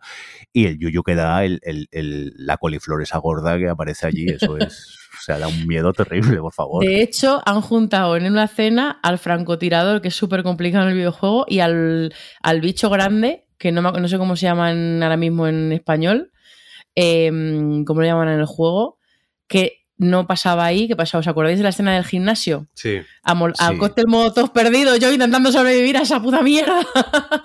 Ay, estoy hoy hablando muy mal como Eli. Em, Sí, sí. pe- sí, pero, lo de Eli. Sí, se, es una, también es uno de esos momentos bastante difíciles del juego. Sí, además una cosa buena es que también eh, optaron mucho por, aunque obviamente efectos por ordenador, por mucho maqui eh, prótesis, maquillaje, eh, es decir, cosas tangibles. Y eso yo Mm. creo que también, Se sobre todo en las cosas de zombies, se se agradecen. Mm, Y aquí era un tipo que, según contaba, el traje pesaba una barbaridad, el tipo era un mostrenco enorme sí. que le pusieron con eso que no veía nada. Pero no, luego merece la pena porque esa secuencia, eh, cuando ha explotado todo el fuego y de repente ves salir ahí a, como a gatas el bicho gigante, es como no sé, de hacerte caquita encima. Totalmente. Totalmente. Pero vamos a lo ¿Qué? bueno. El divertido final del episodio. Mira, de verdad, cuando además, sabiendo lo que iba a pasar, bueno, ya, ya le habían dicho que le habían mordido, o sea que tampoco tenía mucho misterio, pero cuando ella le dice al, al chaval, mi, mi sangre es medicina, y le pone la mano en la pierna, fue como... o sea, es que, de verdad, esta Es para serie... hacer sangre Es todavía que más. totalmente, es que te hace sangre con todas estas cosas. Y el mensajito ese del final del lo siento, es como... Que van a hacer daño, los guionistas han ido a hacer daño. eh, Vosotros porque lo serie. sabíais, yo, yo no sabía nada, yo lo estaba viendo, digo, hombre, pues igual sí que funciona. ¿Ves? Eh, Eso es verdad, como tú no sabías nada, a lo mejor lo he visto de otra manera, pero yo, claro, sabiendo lo que veía y, y, y veía lo que está haciendo él y digo, pero, pero qué malas personas son los guionistas, ¿por qué hacéis esto, cabrón?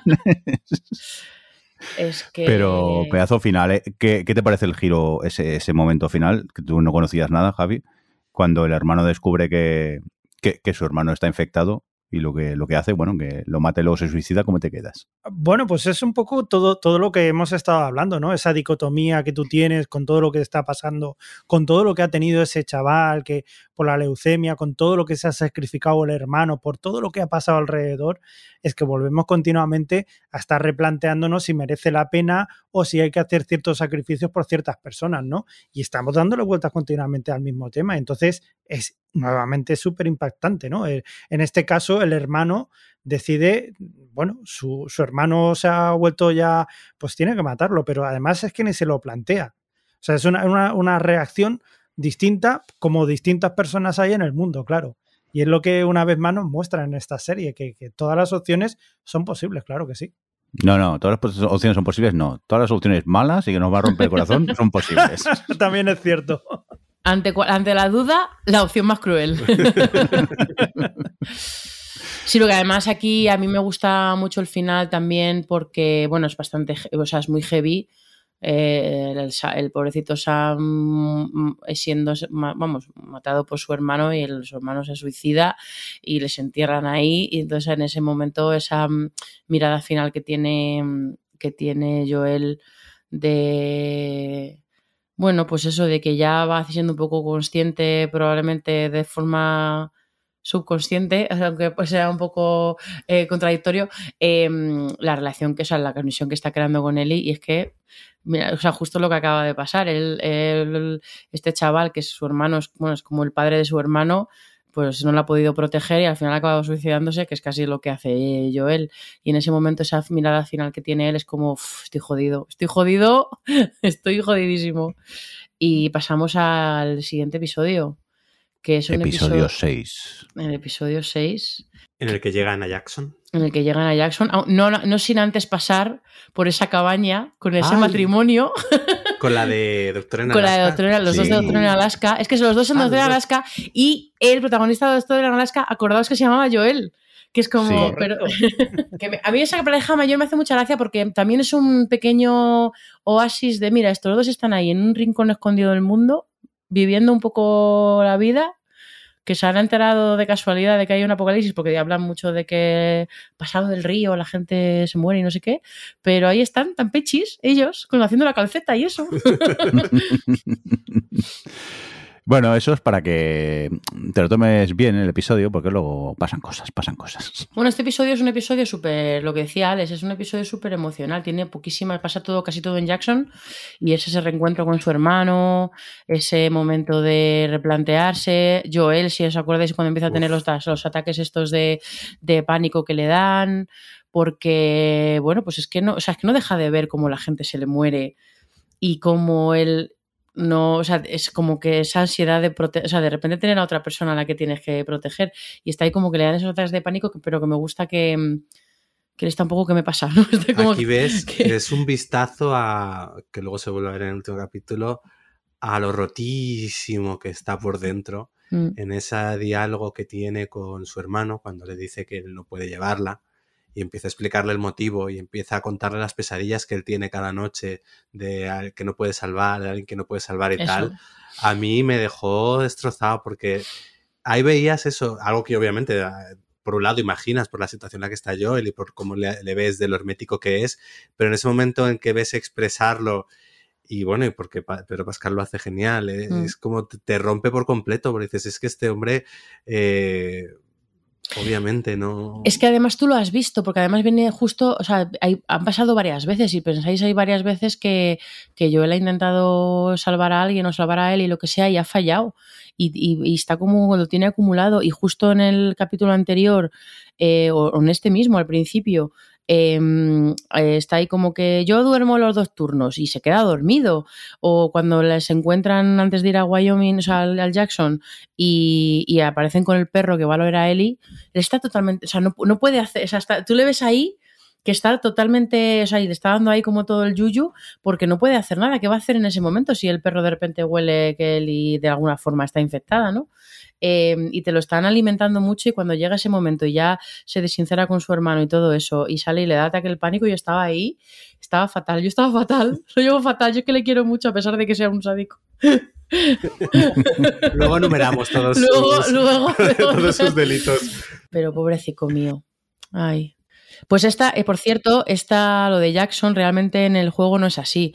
Realmente ellos llegan a una A la presa. presa Sí. eh, donde tienen montada esta, esta gente pues, bueno, que está viviendo ahí, que tienen un.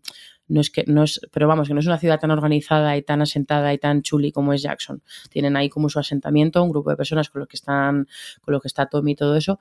Eh, y realmente Jackson aparece por primera vez eh, al principio del segundo juego. Pero bueno, yo creo que es, una, es un cambio bien traído, porque además es eso, de repente coge, cobra como más sentido la conversación que tienen luego de las jirafas, como que como hace muy bien la serie de ir plantándote todas las cosas que, bueno, pues todas las formas que hay de sobrevivir en este, en este entorno, ¿no? Y de repente llegan a una ciudad en la que pues perfectamente se podrían quedar a vivir y que le dice su hermano aquí tienes un sitio para vosotros, no sé qué, pero bueno, pues al final tienen esa Y Joel dice, bueno, pues te- tienes que llevarla porque, o sea, como que, que se plantean aquí, o sea, es como un, un cruce de caminos para, para los personajes.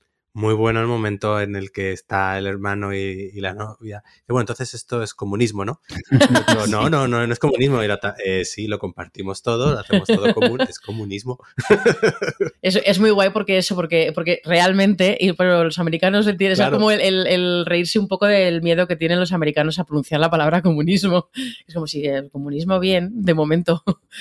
Evidentemente, hasta eso ha, ha tenido polémica entre los polémicos. Así. Hay gente con ganas de Ay, de verdad, Sí, que, sí, bien está, vivo sí, sin, sí. sin leer mucho las polémicas, porque... No, no, pues eh, sí, sí. Bueno, claro, eh, ya sabéis que ha habido mucho review bombing de esta serie y una de las cosas que aparte pues el LGTBI, eh, comunismo, es decir, son los siete males eh, capitales que metidos en una misma serie. O sea que para que veáis. Pero bueno, es ficción, por mucho que le digas a la gente, oye, qué ficción, que, que esto, mm, no, no, la gente lo lleva más allá. Pero no es que sea ficción, es que no es que sea ficción, eh, Javi. Es que esas cosas, o sea, es que quiero decir, los señores como Billy Frank, o sea, quiero decir que no es ficción, que lo que pasa ya, ya, es que estamos en lo de siempre, que es como, pero, pero de verdad, eh, no sé qué tipo de. o sea, Pero Lo- lo- lo que- ¿Qué, problema le ves este a la ciudad de Jackson? O sea, solo Claro, te claro. molesta que mencionen que es comunismo y que, y que, y que están viviendo bien. En, o sea, que han encontrado una forma de sobrevivir, que aquí es cuando le dice Tommy lo que decía antes de nosotros habíamos encontrado, pensábamos que, vamos, la única forma que supimos sobrevivir era matando gente y haciendo estas cosas malas que hicimos y resulta que se puede sobrevivir así.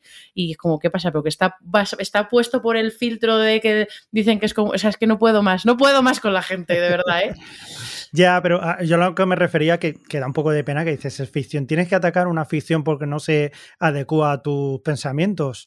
Oye, pues habrá de todo tipo. Habrá gente que le guste un tipo de cosa y otra. Aguantate, ¿eh? ya No, está. no, No, que- tienes por qué ir a, a echar peste de una cosa Que es más porque fácil, hable de cosas que no te Si- gustan. si haces eh, review bombing de ese, pues es que eres homófobo y racista, ya está. Y lo quieres demostrar públicamente, pues demuéstralo. No tiene más. Hay gente así, no hay que darle más, más vueltas. La gente es mala, algunos. Y por eso, y por eso The Last of Us es tan triste. Eh, Sí. Yo iba a aprove- aprovecho este capítulo para hablar de la música, porque no hemos mencionado nada. Y este es un o sea, y hay una cosa que yo he agradecido, o sea, que me ha gustado por una parte, porque entiendo también en la decisión, pero que he agradecido muchísimo y es que le han dosificado mucho la música del videojuego. Y sobre todo, en toda la primera mitad aparece de vez en cuando, pero muy de vez en cuando, muy, muy de vez en cuando al principio y luego hay sí cositas sueltas, pero a partir de este capítulo ya hasta el final, como que ya empieza a salir más la música del videojuego y es que eh, ahí es donde se demuestra la capacidad que tiene la música de generarte, pues bueno, de, de, de generarte esas emociones y de retrotraerte a cosas y a momentos, ¿no? Y eso me pasa constantemente con la música de las tofas, que me parece, del videojuego, que me parece es, excepcional y que efectivamente el tema principal es eh, lo que sonaría eh, cuando estás pensando en tu hijo muerto, porque es que es tristísima, y es la, la de que además se llama Gone, que es mi, mi tema favorito, que es el tema principal, eh, sin contar el del menú, que, mm, que lo- en la serie lo han asociado al personaje de la hija de Joel, por eso sale poco. Pero hacia a partir de este capítulo, hacia el final, como ya está asociado más que ya no solo a la hija, sino como él y su nueva hija, pues bueno, que está ahí siempre como de fondo, ¿no? Eh, pero en este capítulo, si os acordáis, hay un momento en el que Joel cree ver entre la gente a su hija y ahí un momento del ataque de pánico y todo eso y, y ponen la música esta.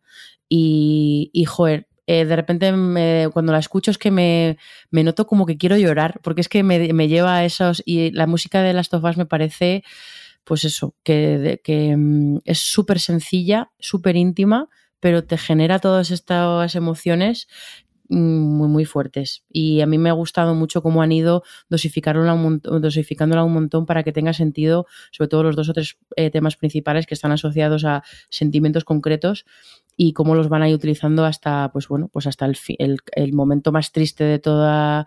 Bueno, es que es, decir, es decir, es decir mucho eso, no voy a decir esa frase, pero el momento del hospital cuando yo, cuando la serie se para a enseñarte el horror que es que Joel se cargue a toda esa gente em, de forma tan explícita que te, lo, te ponen ahí toda la gente muerta en el suelo tal, con este tema principal tan tristísimo de no, no, es que esto no es una escena de acción, esto no es una escena de acción adrenalítica, esto es una mierda. Esto, esto es, esto es eh, eh, o sea que, pues bueno, lo que sea, ¿no? Y me, me parece eso, que la música es que es una de mis cosas favoritas, la verdad, de, de las tofas. Es que el señor Santaolla, eh, muy bueno. Santa haciendo- Olla, Santa Olaya. Sí, sí. Sí, Santa sí, Olla, eso- para mí Santa pues. Es, es no. Santa Olla, yo le llamo el señor de la guitarrita en el porche, porque siempre es como... sí. Bueno, no es casualidad, ¿no? Que, veces. Que también haya sido en guitarra. Pues luego también hay una imagen del segundo juego, de la segunda parte, que sale ella tocando guitarra. y De hecho, Sí. Joel le dice, te voy a enseñar a tocar la guitarra y esas cosas. No me hables, no me hables. no me hables. Sí, sí. Venga, avancemos, que se van. Espera, de- porque, porque Sí. yo solo quiero decir que me ha gustado mucho, porque además la han replicado casi la escena tal cual. El momento es en el que ella está leyendo el diario, un diario de una niña, y está ahí como, y esto es de lo que se preocupaban de las chavalas, ¿no? Y tienen ese momento de, de confesión entre ellos dos, cuando ya es que él ya se ha enterado de lo de la hija, se lo echan en, se echan en cara las cosas, me parece una... es que este capítulo está tan cargado de cosas que yo creo que fue uno de mis favoritos porque todos los clímax y todos los momentos así y tal eran todos emocionales. Es un capítulo que, si no recuerdo mal, no tiene ninguna secuencia así de No, al, al comienzo, bueno, el momento este del perro, pero tampoco es de acción. Pero tampoco, cuando le sí. rodean, que no sabes muy bien qué va a pasar.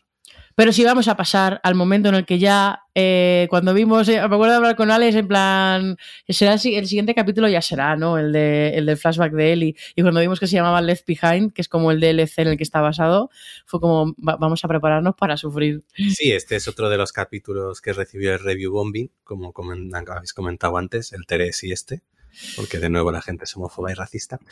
Y bueno, eh, pues es que está muy bien. Es la versión apocalíptica de irte de pellas. Sí, y en la que mal. Como Con la chica que te gusta. Oye, a mí, a mí me pasa, me pasa que, que la- a mí la serie, por ejemplo, eh, yo que no he jugado a videojuegos, que no he estado tan, tan metido en el tema, me ha pasado que la- los capítulos que más me han, me han gustado no son aquellos que están con tantos zombies, o sea, zombies, perdón, con ¡Ah! Coliflores, coliflores. Coliflores. infectados. infectados. Y, y posiblemente no, no sé si esto sale también en el videojuego, pero estos capítulos que están un poco alejados de todo lo que nos están contando, de lo que les va a pasar, etcétera, etcétera, como son el 3 y son este 7, a mí me han gustado muchísimo. No sé si... sí, esto también está, pasa, ¿eh? Esto está, porque luego la gente sea- es como hace review bombing diciendo que no sé qué. Bueno, me acuerdo todavía cuando se empezó el juego 2, que ya se es, muy explícito que Ellie es lesbiana. Eh, pero es que veníamos del juego 1 en el que estaba la historia que cuentan en este, en este capítulo de todo lo que pasa en el centro comercial y todo eso, en el que ya se veía claramente que, era lesbiana, pero bueno. Pero sí, sí, esto está 100%. Lo que pasa es que, bueno, que es un- era un, como una especie de capítulo extra que sacaron después de- del juego, pero que ya estaba. Y toda la parte que, en- que esta de que te cuentan de él y en el, en el cole, o sea, en la academia militar de Fedra y todo eso, en el videojuego no estaba, pero estaba en los cómics que sacaron, que están ahí, los tengo ahí. Eh, o sea, que está todo, que, que- que tampoco se han inventado nada. De hecho, eh, leía el otro día ya con el capítulo 9 que Neil Druckmann comentaba que la historia del, del nacimiento de Ellie, que aparece al principio del capítulo 9, era un corto que él tenía escrito que nunca ha llegado a conseguir sacar. Lo intentó primero como corto y luego como corto animado y al final como se quedó ahí y cuando se lo contó al- a, Craig Mason dijo que "Uh, eso lo metemos y porque le moló- dramática. le- este- sí, sí, porque le mola. Es que qué, qué cruel que esté Qué dando cruel, que, eh, que justo parta, para y la muerdan. Esas que vamos. Eh, o sea, que es que está todo, está todo ahí. y Que Bill, lo de Bill y Frank también estaba ahí de otra forma. Eh, y de forma, es ver- es verdad que Bill no era, no se veía que era gay de forma tan explícita, pero vamos, que también lo era en el juego. O sea, que es que la gente. Ya está, respiremos, respiremos. Eh, qué bonito este capítulo, porque además es. Pues eso es, eh, a mí me, es, es bonito y al mismo tiempo triste, que es como ni siquiera puedes estar de pellas, vamos a llamarlo de pellas, aunque no salen del cole, pero bueno, en plan tal. Eh, tu momento de, de ahí. Pellas, perdona, perdona, Adri. De Pellas, Javi, aquí es lo que decíamos, hacer campana, ¿no? Sí. Vale, Hacer vale. campana. O, Hacer o hacer campana. pirora, o pirola en Aragón, que le iban. O no ir a clase, Sí, vale, básicamente sí. para everywhere. hacer pellas. everyone. Eso, no, no puedes estar por ahí divirtiéndote en la recreativa, relajado, dándote tu primer beso con tu primer amor, no sé qué, sin que te lleguen y te jodan la marrana. Es que es tristísimo, es tristísimo. Yo no puedo más. No un mes. Eh, yo que no había jugado el, el DLC, eh, ahí no. sí que no tenía idea. No, no, el No. DLC no, no lo jugué y iba sin saber lo que, lo que vería y me encantó el, el episodio. Lo disfruté muchísimo. Es que es muy bonito todo lo que pasa. Bueno, menos el final, como siempre. Pues el final, en estos siempre. malditos episodios. Maldito guionista. Yo la estaba viendo con Carlos y a mitad del capítulo me dice, esta muere, ¿verdad? Como siempre, ¿no? Yo sí. Ya empiezas a pillar el- Ya empieza- digo, la ya- ya has dinámica. pillado cómo va. la dinámica. Pero, en fin, es que tampoco podemos decir mucho más, ¿no? Porque es como una especie de, historia contenida que te ayuda a conocer mejor un poco a Eli. Y, que Y te bueno, lo- y esto que realmente no hemos, que nos lo hemos saltado un poquillo. eh, claro, al final del capítulo anterior a este, a Joel le disparan, queda herido. Y de nuevo también me gusta cómo, Ah, ostras, es verdad. Pero... cómo utiliza...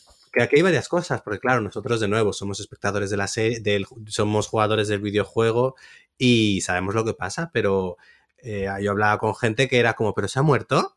Es decir, porque realmente por cómo acaba el capítulo había gente que sí pensaba que Joel... Bueno, pero acuérdate cuando jugamos al videojuego, que el videojuego, así para que la, la gente que no lo sepa, hace este juego, o sea, este truquito, se lo hace al jugador también.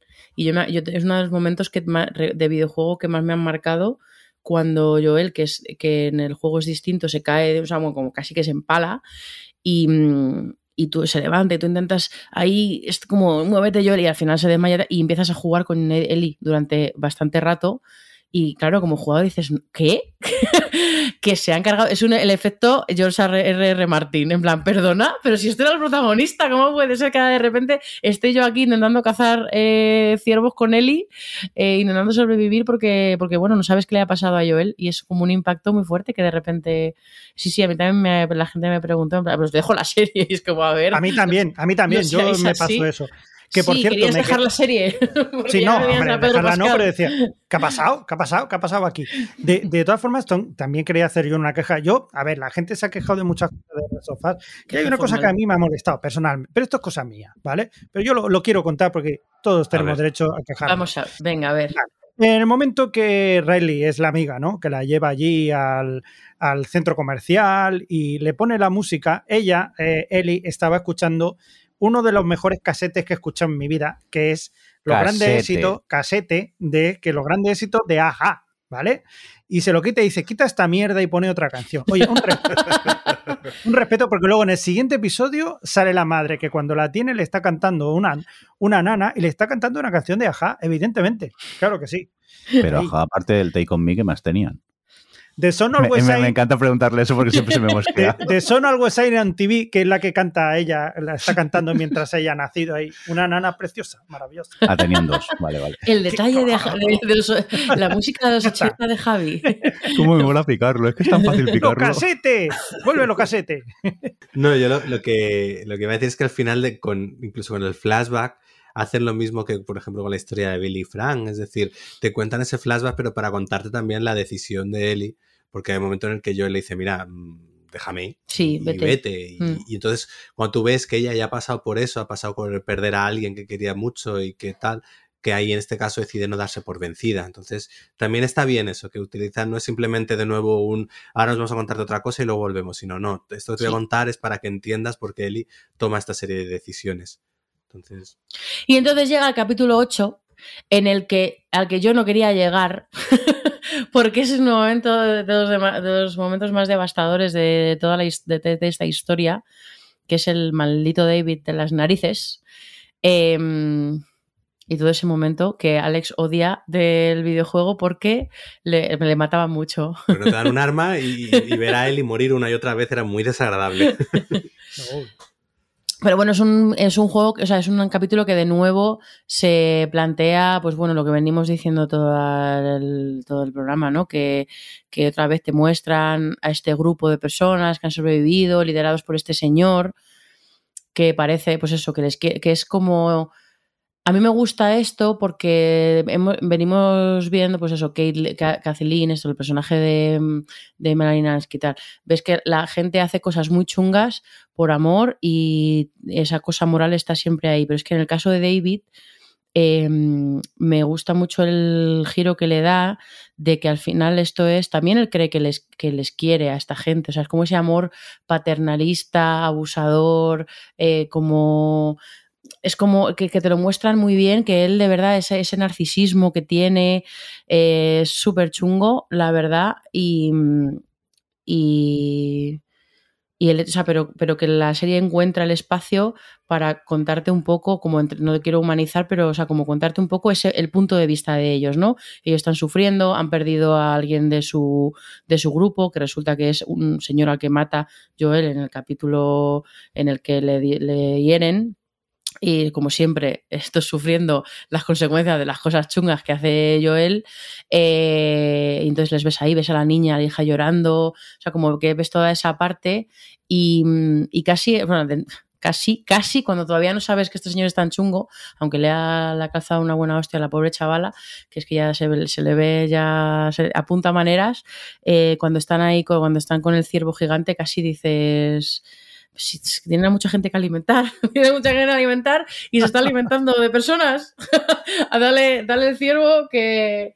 Por cierto, Javi, tú... mm, tú ¿En ¿cuándo qué momento te diste cuenta? ¿En qué momento te diste que- cuenta que eran caníbales?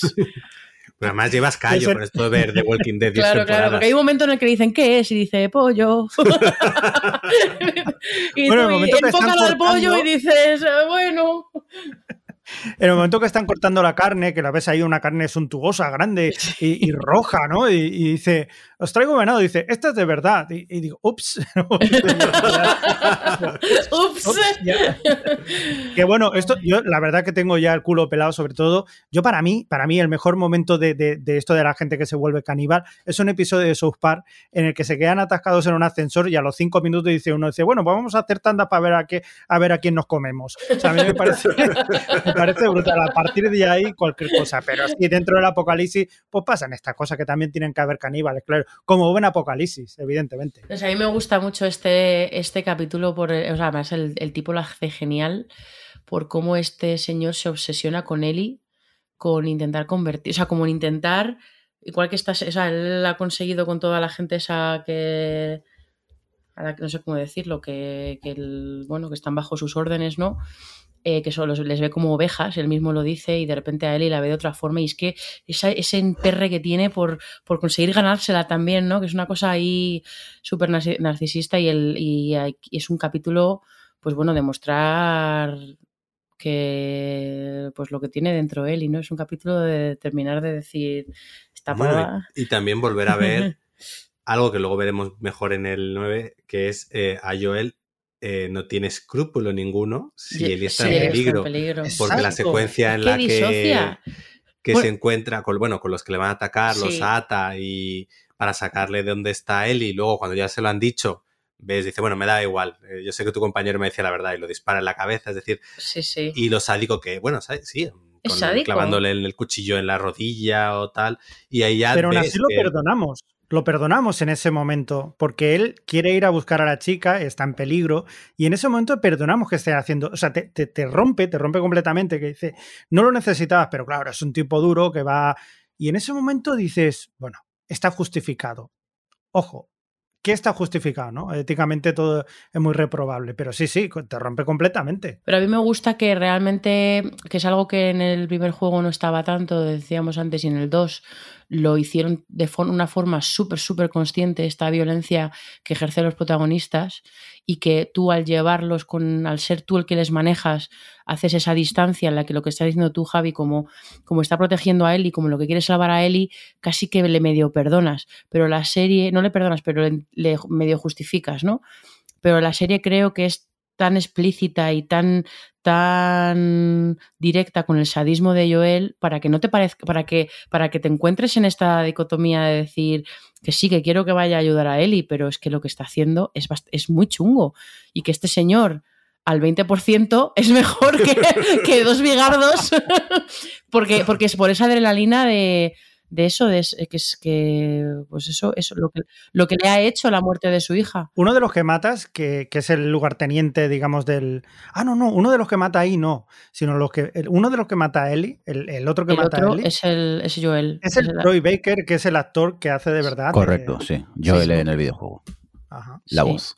El acólito, el que, le, el que le clava ahí el cuchillo en. Bueno, la navaja en el cuello cuando se está escapando de la jaula. También hay que decir que en el videojuego eh, tú sabes que son caníbales, pero el trasfondo que hay no te lo cuentan y a mí me gustó este episodio porque te ponen en contexto mm, algo que en el videojuego pasa muy fugaz, te enteras de que son caníbales y tal, y aquí pues te ponen un trasfondo, una historia detrás que me gustó mucho eh, conocerla. La verdad que, me pareció muy buena idea lo, que hicieron ahí ellos. Sí, yo creo que es la tónica un poco general de, de lo que ha sido la adaptación de Last of Us, que ha sido Entendámonos, no, eh, lo que voy a decir, pero es como mejorar el videojuego, pero mejorarlo desde el punto de vista de que al final es el propio creador del mismo el que está detrás con, junto a otro mm, y han decidido coger la historia, adaptarla a otro medio y aprovechar las fortalezas de ese medio para ampliar la historia en la medida que mm. se lo permiten. Al igual que, ¿qué es lo que haces? Pues recortas esas partes que necesitas en un videojuego, que son más de gameplay, de, pues eso, de acción, para la serie, como no son tan necesarias las recortas para lo que quieres contar, y en cambio aprovechas para ampliar mundo, para ampliar eh, las circunstancias de los personajes que ellos se van encontrando, porque mucho de lo que ves tú en el juego o lo sobreentiendes o queda a tu imaginación y aquí pues oye, te van eh, dando más contexto a todo para que luego todo tenga más peso. Entonces yo creo que por eso eh, para mí me ha parecido modélica, porque no ha sido un voy a hacer una copia 1-1 del juego. Mm. Quiero que sea exactamente igual para que la gente no se queje. No, voy a coger lo que me has contado en el juego, voy a hacer cambios, pero para ampliar, para que se entiendan mejor las cosas o para dar una visión aún más, eh, más compleja de una situación que a lo mejor en el videojuego pues no, no, no podíamos ser tan compleja o a ver, al final el videojuego tiene muchos diálogos, pero no puedes pararte como la serie sí hace a dos personajes hablando, mm. reflexionando, porque tú al final tienes un ritmo que mantener en un juego. Y yo creo que la serie, por eso me parece que como adaptación ha sido tan brillante. Ha sabido decir, mira, esto es otro medio, voy a aprovechar las fortalezas de este medio. Claro. que el videojuego por ejemplo, mira, yo aquí en este capítulo eh, me gustó mucho, ¿eh? eh me, gustó cómo se cuenta, me gusta lo que habéis comentado de que te da ese trasfondo a esa comunidad de caníbales y entiendes mejor toda esa situación. Pero yo obviamente lo pasé mucho peor con el videojuego y, y, lo pasé las dos veces que lo jugué, es decir, ya incluso sabiendo lo que ocurría. ¿Pero por qué? Porque en el videojuego tú estás en la piel de Eli y entonces tú er, y, estás en una, en una, posición muy de indefensión porque además no tienes un arma, tienes que ir cogiendo lo que te vas encontrando por ahí y evitar que David te coja. Y entonces yo recuerdo que en el videojuego ha sido de las cosas más angustiosas que he jugado y, y lo pasaba fatal.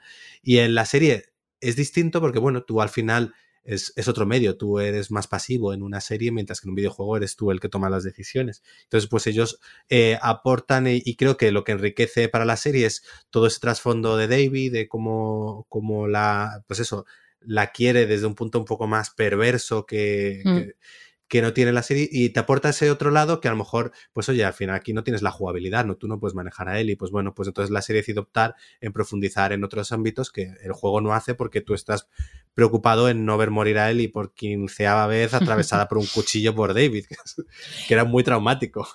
Pues es que lo has contado muy bien, Alex. La verdad es que no, no creo que esa es la esencia de por qué está, de por qué esa temporada de las tofas ha sido tan buena, porque han sabido pues eso, eh, aprovechar las, o sea, las particularidades del medio y de contar historias en, en, serie que te permite profundizar en cierto tipo de cosas, ¿no? Y por eso también como fan ha sido muy, muy reconfortante, no solo por eso, porque esté muy bien adaptada, sino porque porque donde han podido, o sea, porque no han añadido por añadir y donde han añadido cosas ha sido muy enriquecedor para todo el universo, tenía todo como mucho sentido de ese universo.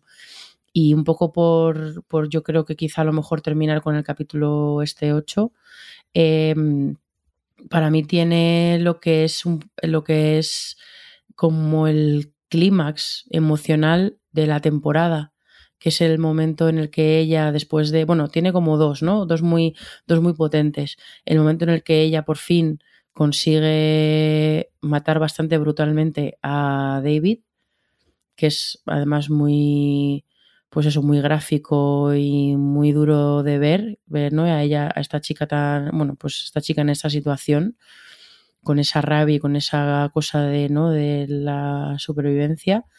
Y cuando sale del restaurante, que además en el juego Joel entraba y se la encontraba ahí, no sé qué, pero esta vez es como no, ella ha salido, se ha salvado a sí misma, le ha pasado esto, y entonces ya llega Joel y la salva emocionalmente, que es como lo que es súper bonito, que ya llega, él llega, la abraza, le dice lo de, mm, ¿cómo es? Lo de Baby Girl, de- te- o sea, te, te tengo, lo que ¿cómo es? I've got you Baby Girl o algo así.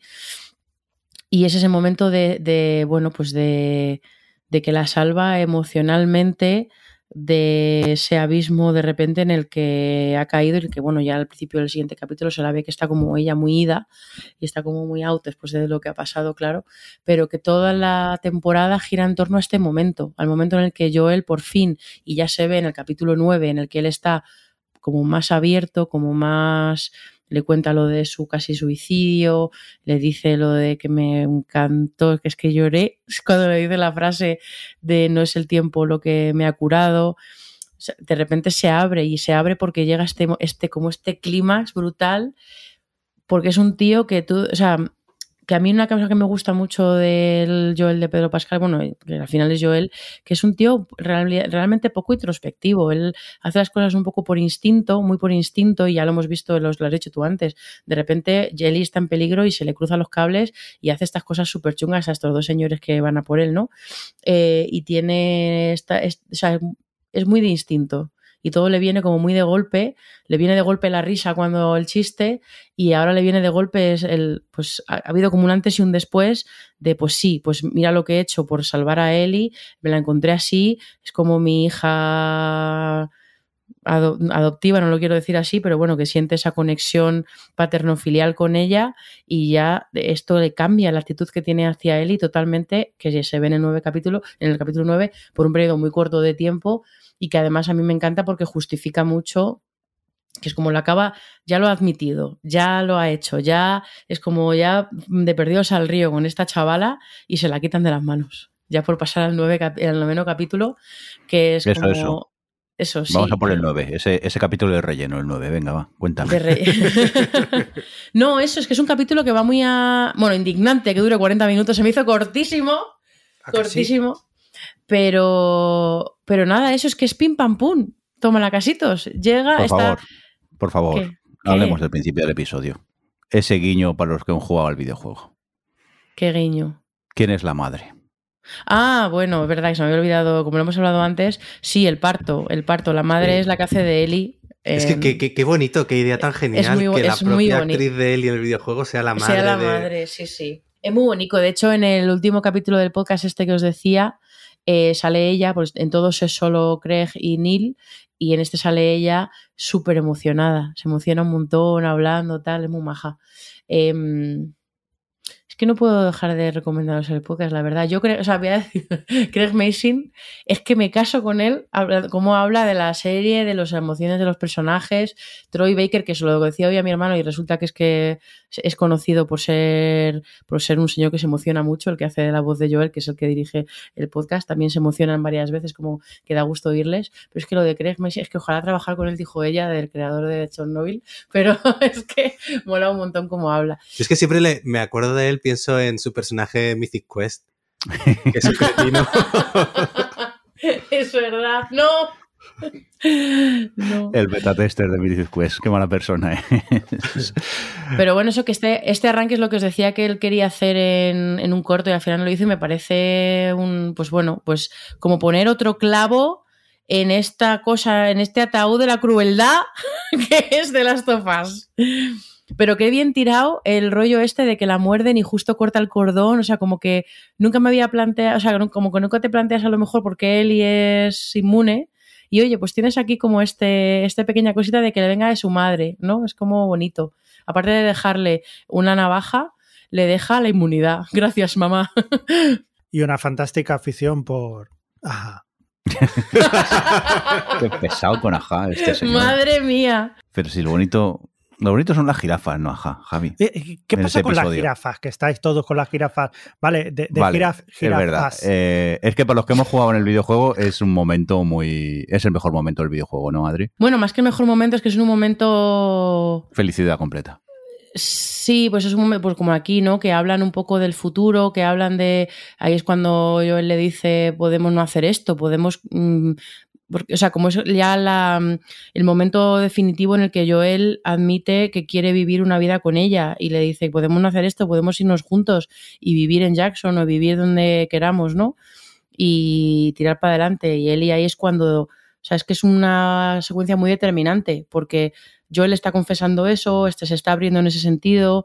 Ellie le dice que sí, que a tope con la vida con él, pero primero quiere hacer esto. Y es como muy tajante o muy clara en que ella pues tiene esta siente la responsabilidad de querer ayudar a si lo que hay en su sangre pues puede ayudar. Y es como pues bueno una, una charla que va a definir un poco esa es, ese momento de la promesa, esa final en la que ella le, le pide que le prometa que, que, no le ha mentido con respecto a lo que pasa en el hospital. Y tú eh, en ese, además que creo que Bella Ramsey y bueno y los dos lo, los dos lo hacen genial en ese en esa secuencia en la que tú ves que ella no se lo cree ni, ni vamos ni de aquí a Lima y que Joel no sabe mentirle y es como me lo metes mm, sí. y ya es, y es como que Bueno, yo creo que eso se queda abierto a que tú creas lo que quieras. Bueno, yo creo, o sea, yo creo, Yo creo que puedes pensar que ella se que- lo puede claro. creer, creérselo, ¿no? Que, yo, o sea, yo entiendo creo que, ella está abierto de decide que interpretación. ella decide que creérselo. Como- Decide querer creérselo, Claro. pero no sé. Yo a mí me pasó igual cuando jugué al juego. Sí. Es verdad que ahora tengo la visión de que sé la consecuencia en la relación de ellos dos de esta promesa, ¿no? Eh, pero pero cuando jugué el primer juego, que obviamente no había jugado al 2, yo, lo, yo pensé en todo momento que, mm, que Eli no se lo habría creído. De hecho, quería preguntarte, Alex, porque tú tienes más reciente el juego 1 que yo. Porque han hecho un poco distinto la parte del hospital. La parte, o sea, cuando ellos, después de las jirafas, en las que tienen este, este momento bonito, y vienen, vienen como de varias charlas en la que está establecido que ya tienen esa relación paterno-filial y que se, se dicen a su manera que se quieren y todo eso, eh, de repente les asaltan y ya aparece Joel en el hospital y ella está... tal. Quiero recordar que realmente tú entras al hospital, te encuentras a No, los luciérnagas, no, no. no. En el videojuego es cuando estás a- tú entras a una parte de túneles donde además tienes estos bichos gigantes Ah, que están inundados y que está túneles, inundado sí. y entonces es uno de estos momentos en Ellie hay algo que no sabe hacer, lo dice en, el- en la serie, pero en la serie da igual, pero en el videojuego te tocan mucho las narices, que Ya. Ellie no sabe nadar. Entonces tienes partes de, en el videojuego en las que está inundadas las zonas y tú tienes que llevar a Ellie sin que se te ahogue Mm. a través de tablas y tal. Entonces aquí es una zona en la que está inundada y bueno, pues por circunstancias acaba casi ahogando. Y entonces es un momento eh, en el que de repente eh, como que todo va bien igual y de repente Joel la pierde y piensa que la pierde y, y parece que se ahoga. Y entonces justo eh, cuando está como haciéndole el boca a boca para revivirla, llegan los luciérnagas, le dan un golpe tal y cual y ya él despierta en el hospital. Ah, vale, no sé por qué yo tenía en la cabeza que sí que había, antes de que se meta Eli en la, hacerse la operación, bueno, a supuestamente que la no, hagan no hay, una, vale, no hay una conversación, también No. es igual, es decir, él- eh, ellos dos no hablan, es, ocurre, lo que pasa en este caso es que ella casi se ahoga fortu- por toda esa circunstancia Sí. y ya la siguiente vez es ya cuando se despierta Vale, el vale. coche. Es que yo recuerdo muy bien la que me gustó mucho, porque me las últimas escenas del videojuego me gustan un montón, que son la del coche, bueno, son iguales que las de la serie, la del, la del coche y luego la de cuando están ahí caminando. Em, pero en el coche, cuando ella se despierta, hay una cosa que está guay, que se inclu- incluso en el videojuego, que no, además en el 1, que todavía no había ese hiperrealismo que hay ahora, em, que genuinamente tú ves que, eh, o sea, perdón, que tú ves que ella está genuinamente sorprendida de estar viva, como que ella había asumido que el hecho de que hicieran pruebas con ella y todo eso em, es- suponía morirse, sup- suponía que, que se muriera, ¿no? Y que está, está sorprendida, por eso está tan rayada con lo que le cuenta Joel. Entonces yo, yo reconozco que siempre pensé que ella no se la creía, pero estoy de acuerdo contigo en que creo que está escrito, o sea, que está tratado de una forma ambigua en la que tú puedes creer, pues eso, que, que se lo quiere creer, no se lo quiere creer, o le cree o no le cree, o yo obviamente probablemente quiera creérselo porque es su nuevo papi. Pero... Claro, yo, yo siempre lo entiendo como un quiere creerlo. Yo, Sí. yo este capítulo la verdad que lo pasé con un nudo en la garganta desde la conversación Todo que el tienen ellos dos cuando le confiesa eso lo del intento de suicidio y demás. Sí. Y creo que de nuevo lo, lo puse cuando lo vi, que era como cuando la gente decía, no, si esto es todo exactamente, ya hemos visto exactamente lo mismo en Walking Dead. Y digo, pues no, digo, porque creo que precisamente de nuevo aquí es, eh, es lo mismo, ese, vas al conflicto emocional. Aquí lo que te importa de nuevo es, es ellos dos, es un hombre Mm. roto que de repente se puede reconstruir y le vuelven a quitar esa oportunidad de reconstruirse. Luego, en, sobre la, toda la secuencia... Es que de momento, espera, antes de que llegue a esa secuencia, eh, hay una cosa que me gusta mucho y es eso, ella, Ellie en este capítulo al principio está muy rayada porque viene de todo lo de antes y, y mm, está muy callada, está muy, está ahí el y entonces Joel está como sobrecompensando, ¿no? Está como muy hablador y, y contándole, diciéndole cosas y eso. Y cuando están en las jirafas hay un momento que cuando ya de repente se ilumina otra vez, ¿no? Es como, ah, qué guay, no sé qué, tal. Em, y él la mira como diciendo, está aquí. O sea, la Eli que yo llevo, o sea, que he traído hasta aquí, qué tal, que de repente se le veía que él estaba rayado porque ella estaba rara, de repente le ves en la cara de como, esta es Eli, me Es encantó que ese en detalle. el momento que él Es encuentra es- un juego en una de las furgonetas, se lo da a ella y ella, vale. Es como, ¡ay, pobrecito! Solo, solo quiere quererte. Sí, sí. Jo, es que son más monos. Pues eso, es que esa es la, esa es la diferencia con The Walking Dead. Bueno, aquí tenemos a dos fans de Walking Dead, no hablemos mal de la bueno, serie. yo es que yo no. Bueno, yo, yo no Ah. lo dejé de Walking Dead, o sea, tampoco soy tan. Lo dejasteis los dos. No, No, yo la vi por no. inercia, por, por, acabarla. Pero bueno, algunas dejo, pocas. Pero esa la vi hasta el final. Pero bueno, yo no compararía eh, The Last of Us con The Walking Dead, sinceramente. A mí sí que se me parecen, ¿eh? A mí no.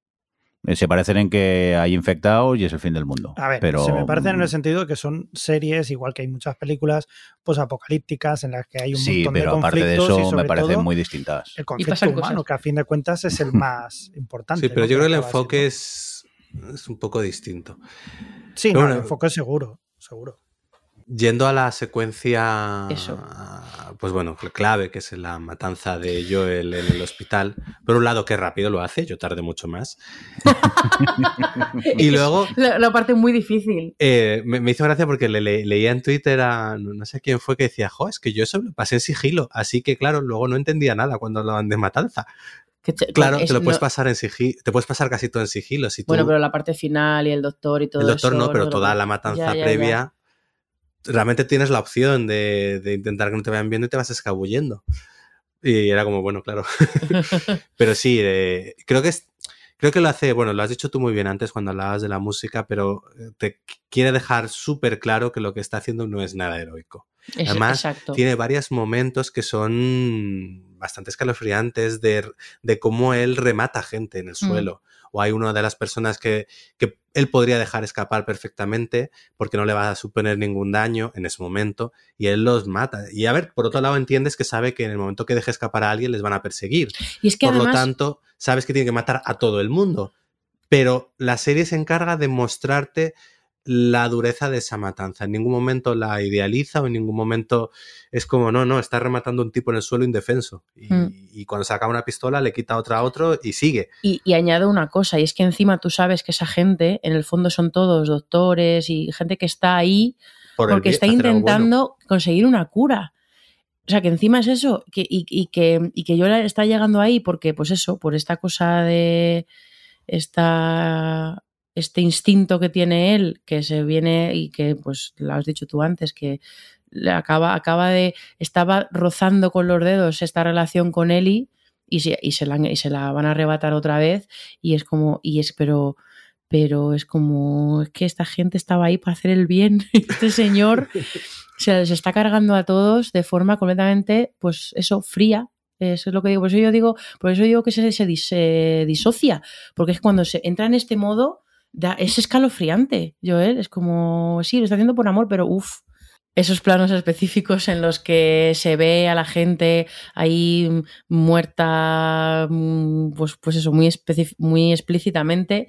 Eh, y es lo que decía Alex antes, que eso no es una cosa heroica, ni es una escena de acción adrenalítica, no, es una escena trágica, muy triste, remarcada con, con la versión más más triste, valga la redundancia, de, de, esa música de Santa Olaya.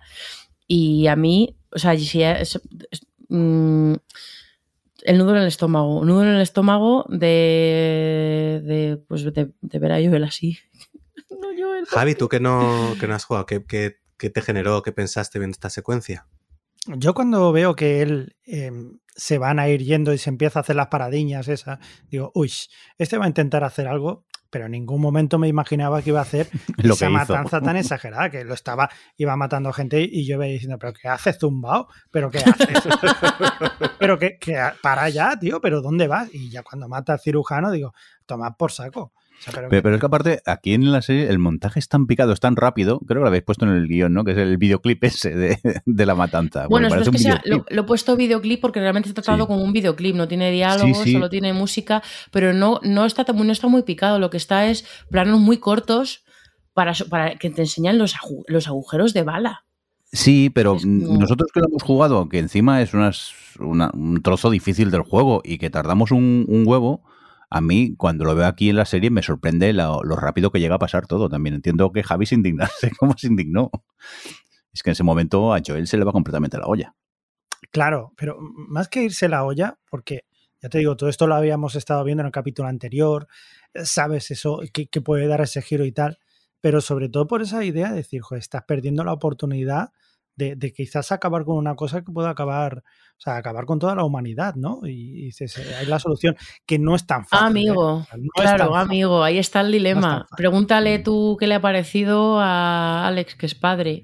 Claro. ¿Y qué haría si fuera Marta? ¿No? O sea, es que creo que cambia mucho. Yo o sea, es que es muy, claro, es que es un dilema, eh, por eso es un dilema, por eso es un dilema moral porque no tiene respuesta, porque me preguntas en un momento y te digo, pues, pues bueno, pues la cura estaría bien. La cura estaría bien, pero, por, otro lado, es como es una niña, no, no, no, tiene por qué eh, ser, estar la, la no tiene por qué su vida valer menos que la de nadie, ¿no? Totalmente. Además que, que se, tampoco significa que vaya a ser efectivo. Es decir, es, como el dilema este del tranvía, pero Eso. 3.0. Yo también tengo Es un dilema que no tiene respuesta. Yo no quiero ver a Alex con una metralleta, también te lo digo. que va. si, si, tuvieses jugar. Bienvenido al club.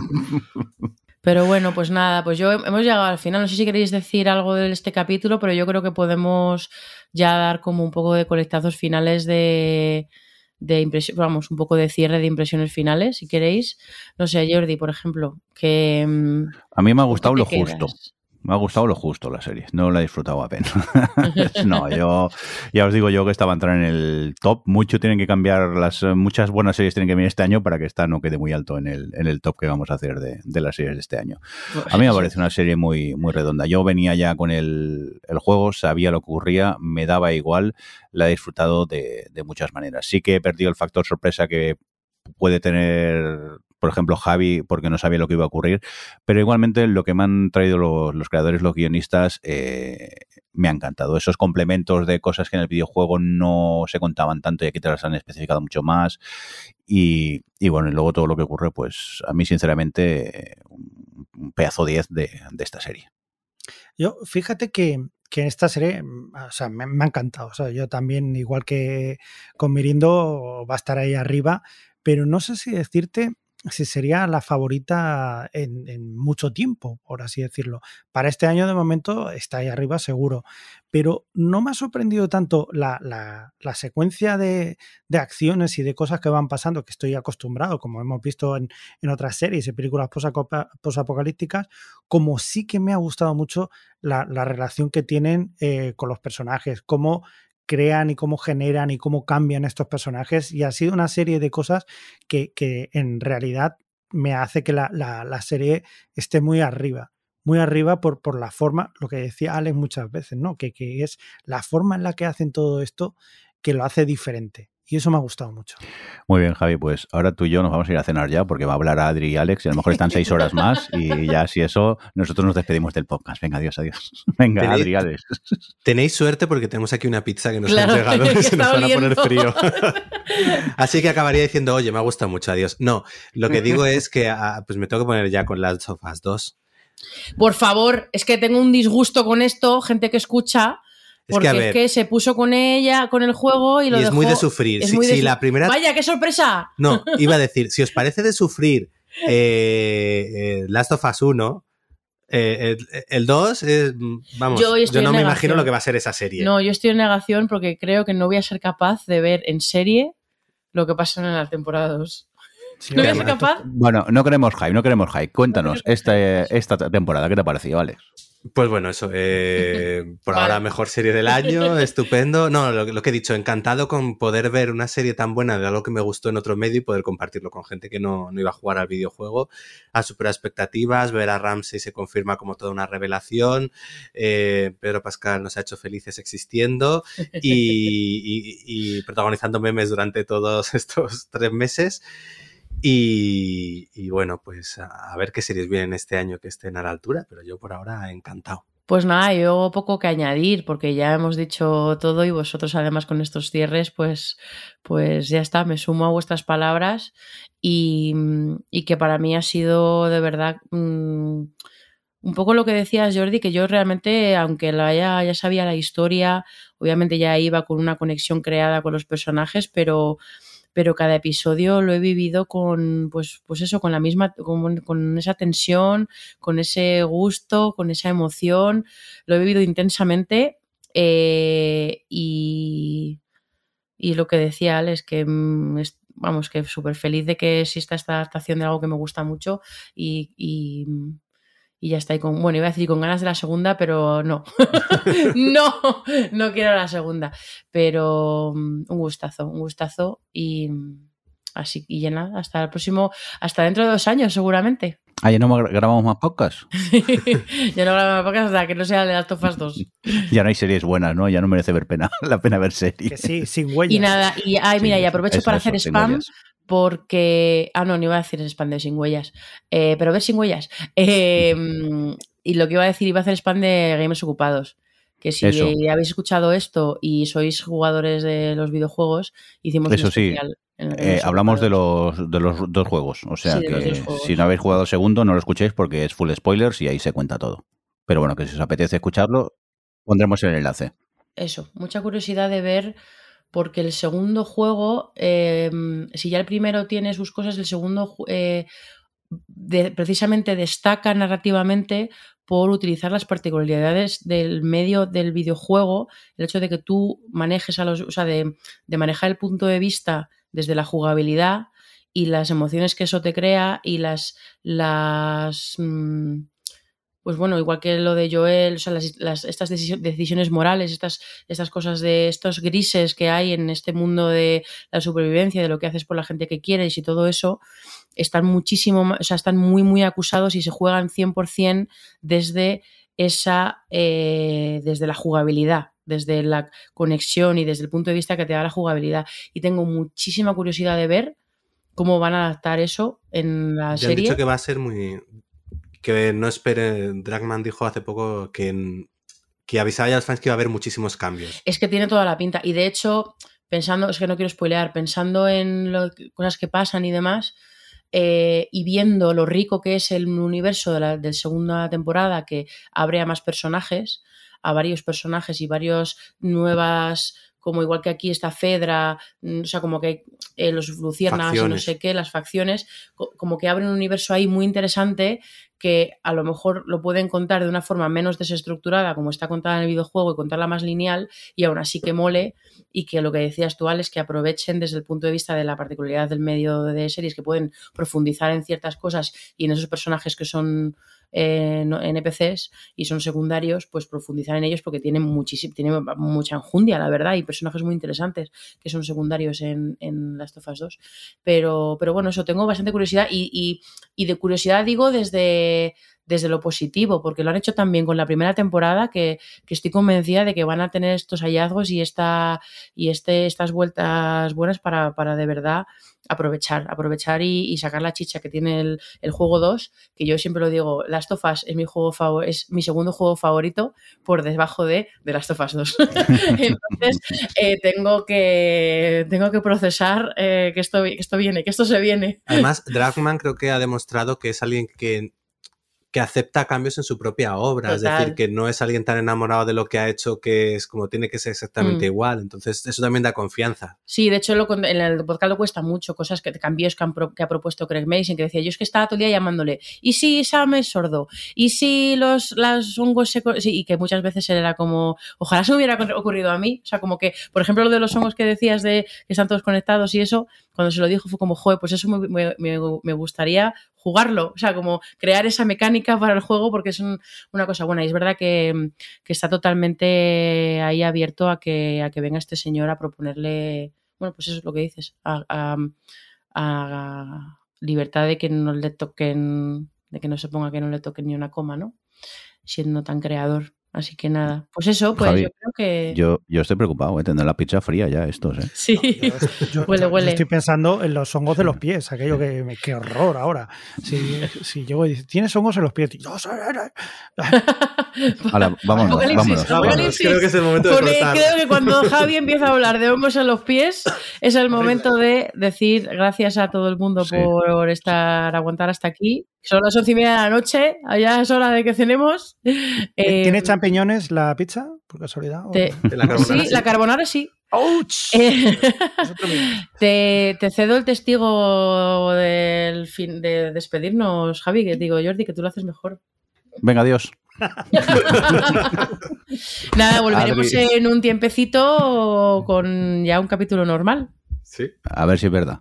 Que hay que ver series y esas cositas. Pues eso, Adri, Sí, muchas sí. gracias por estar por ahí. Muy bien dirigido el especial, como siempre, Es que me, o sea, me toca dentro, me toca cerca. por supuesto. Eh, Alex, venga, a cenar pizza. Adiós, gracias. Venga. Hasta luego. Eh, y, y- y nosotros que cenamos, Javi. No sé, yo voy a ponerme fungusol ahora mismo. A la mujer de solo también, de que nos acompaña con vosotros el señor Mirinda. Hasta luego. Adiós. Adiós. O Televisión Podcast, el podcast de la cultura audiovisual.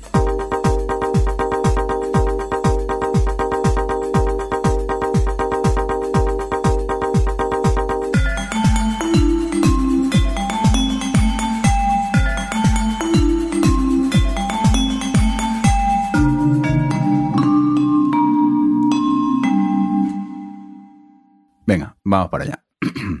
Silencio. ¿Qué tal? Bienvenidos, eh, bienvenidas a Gamers Ocupados. Eh, Bien, bien por mí. Bien. No Es ese domingo, es- Jordi, es- no es ese domingo, cambia el chip. creía que lo estabas diciendo de cachondeo. porque- Yo también, en serio.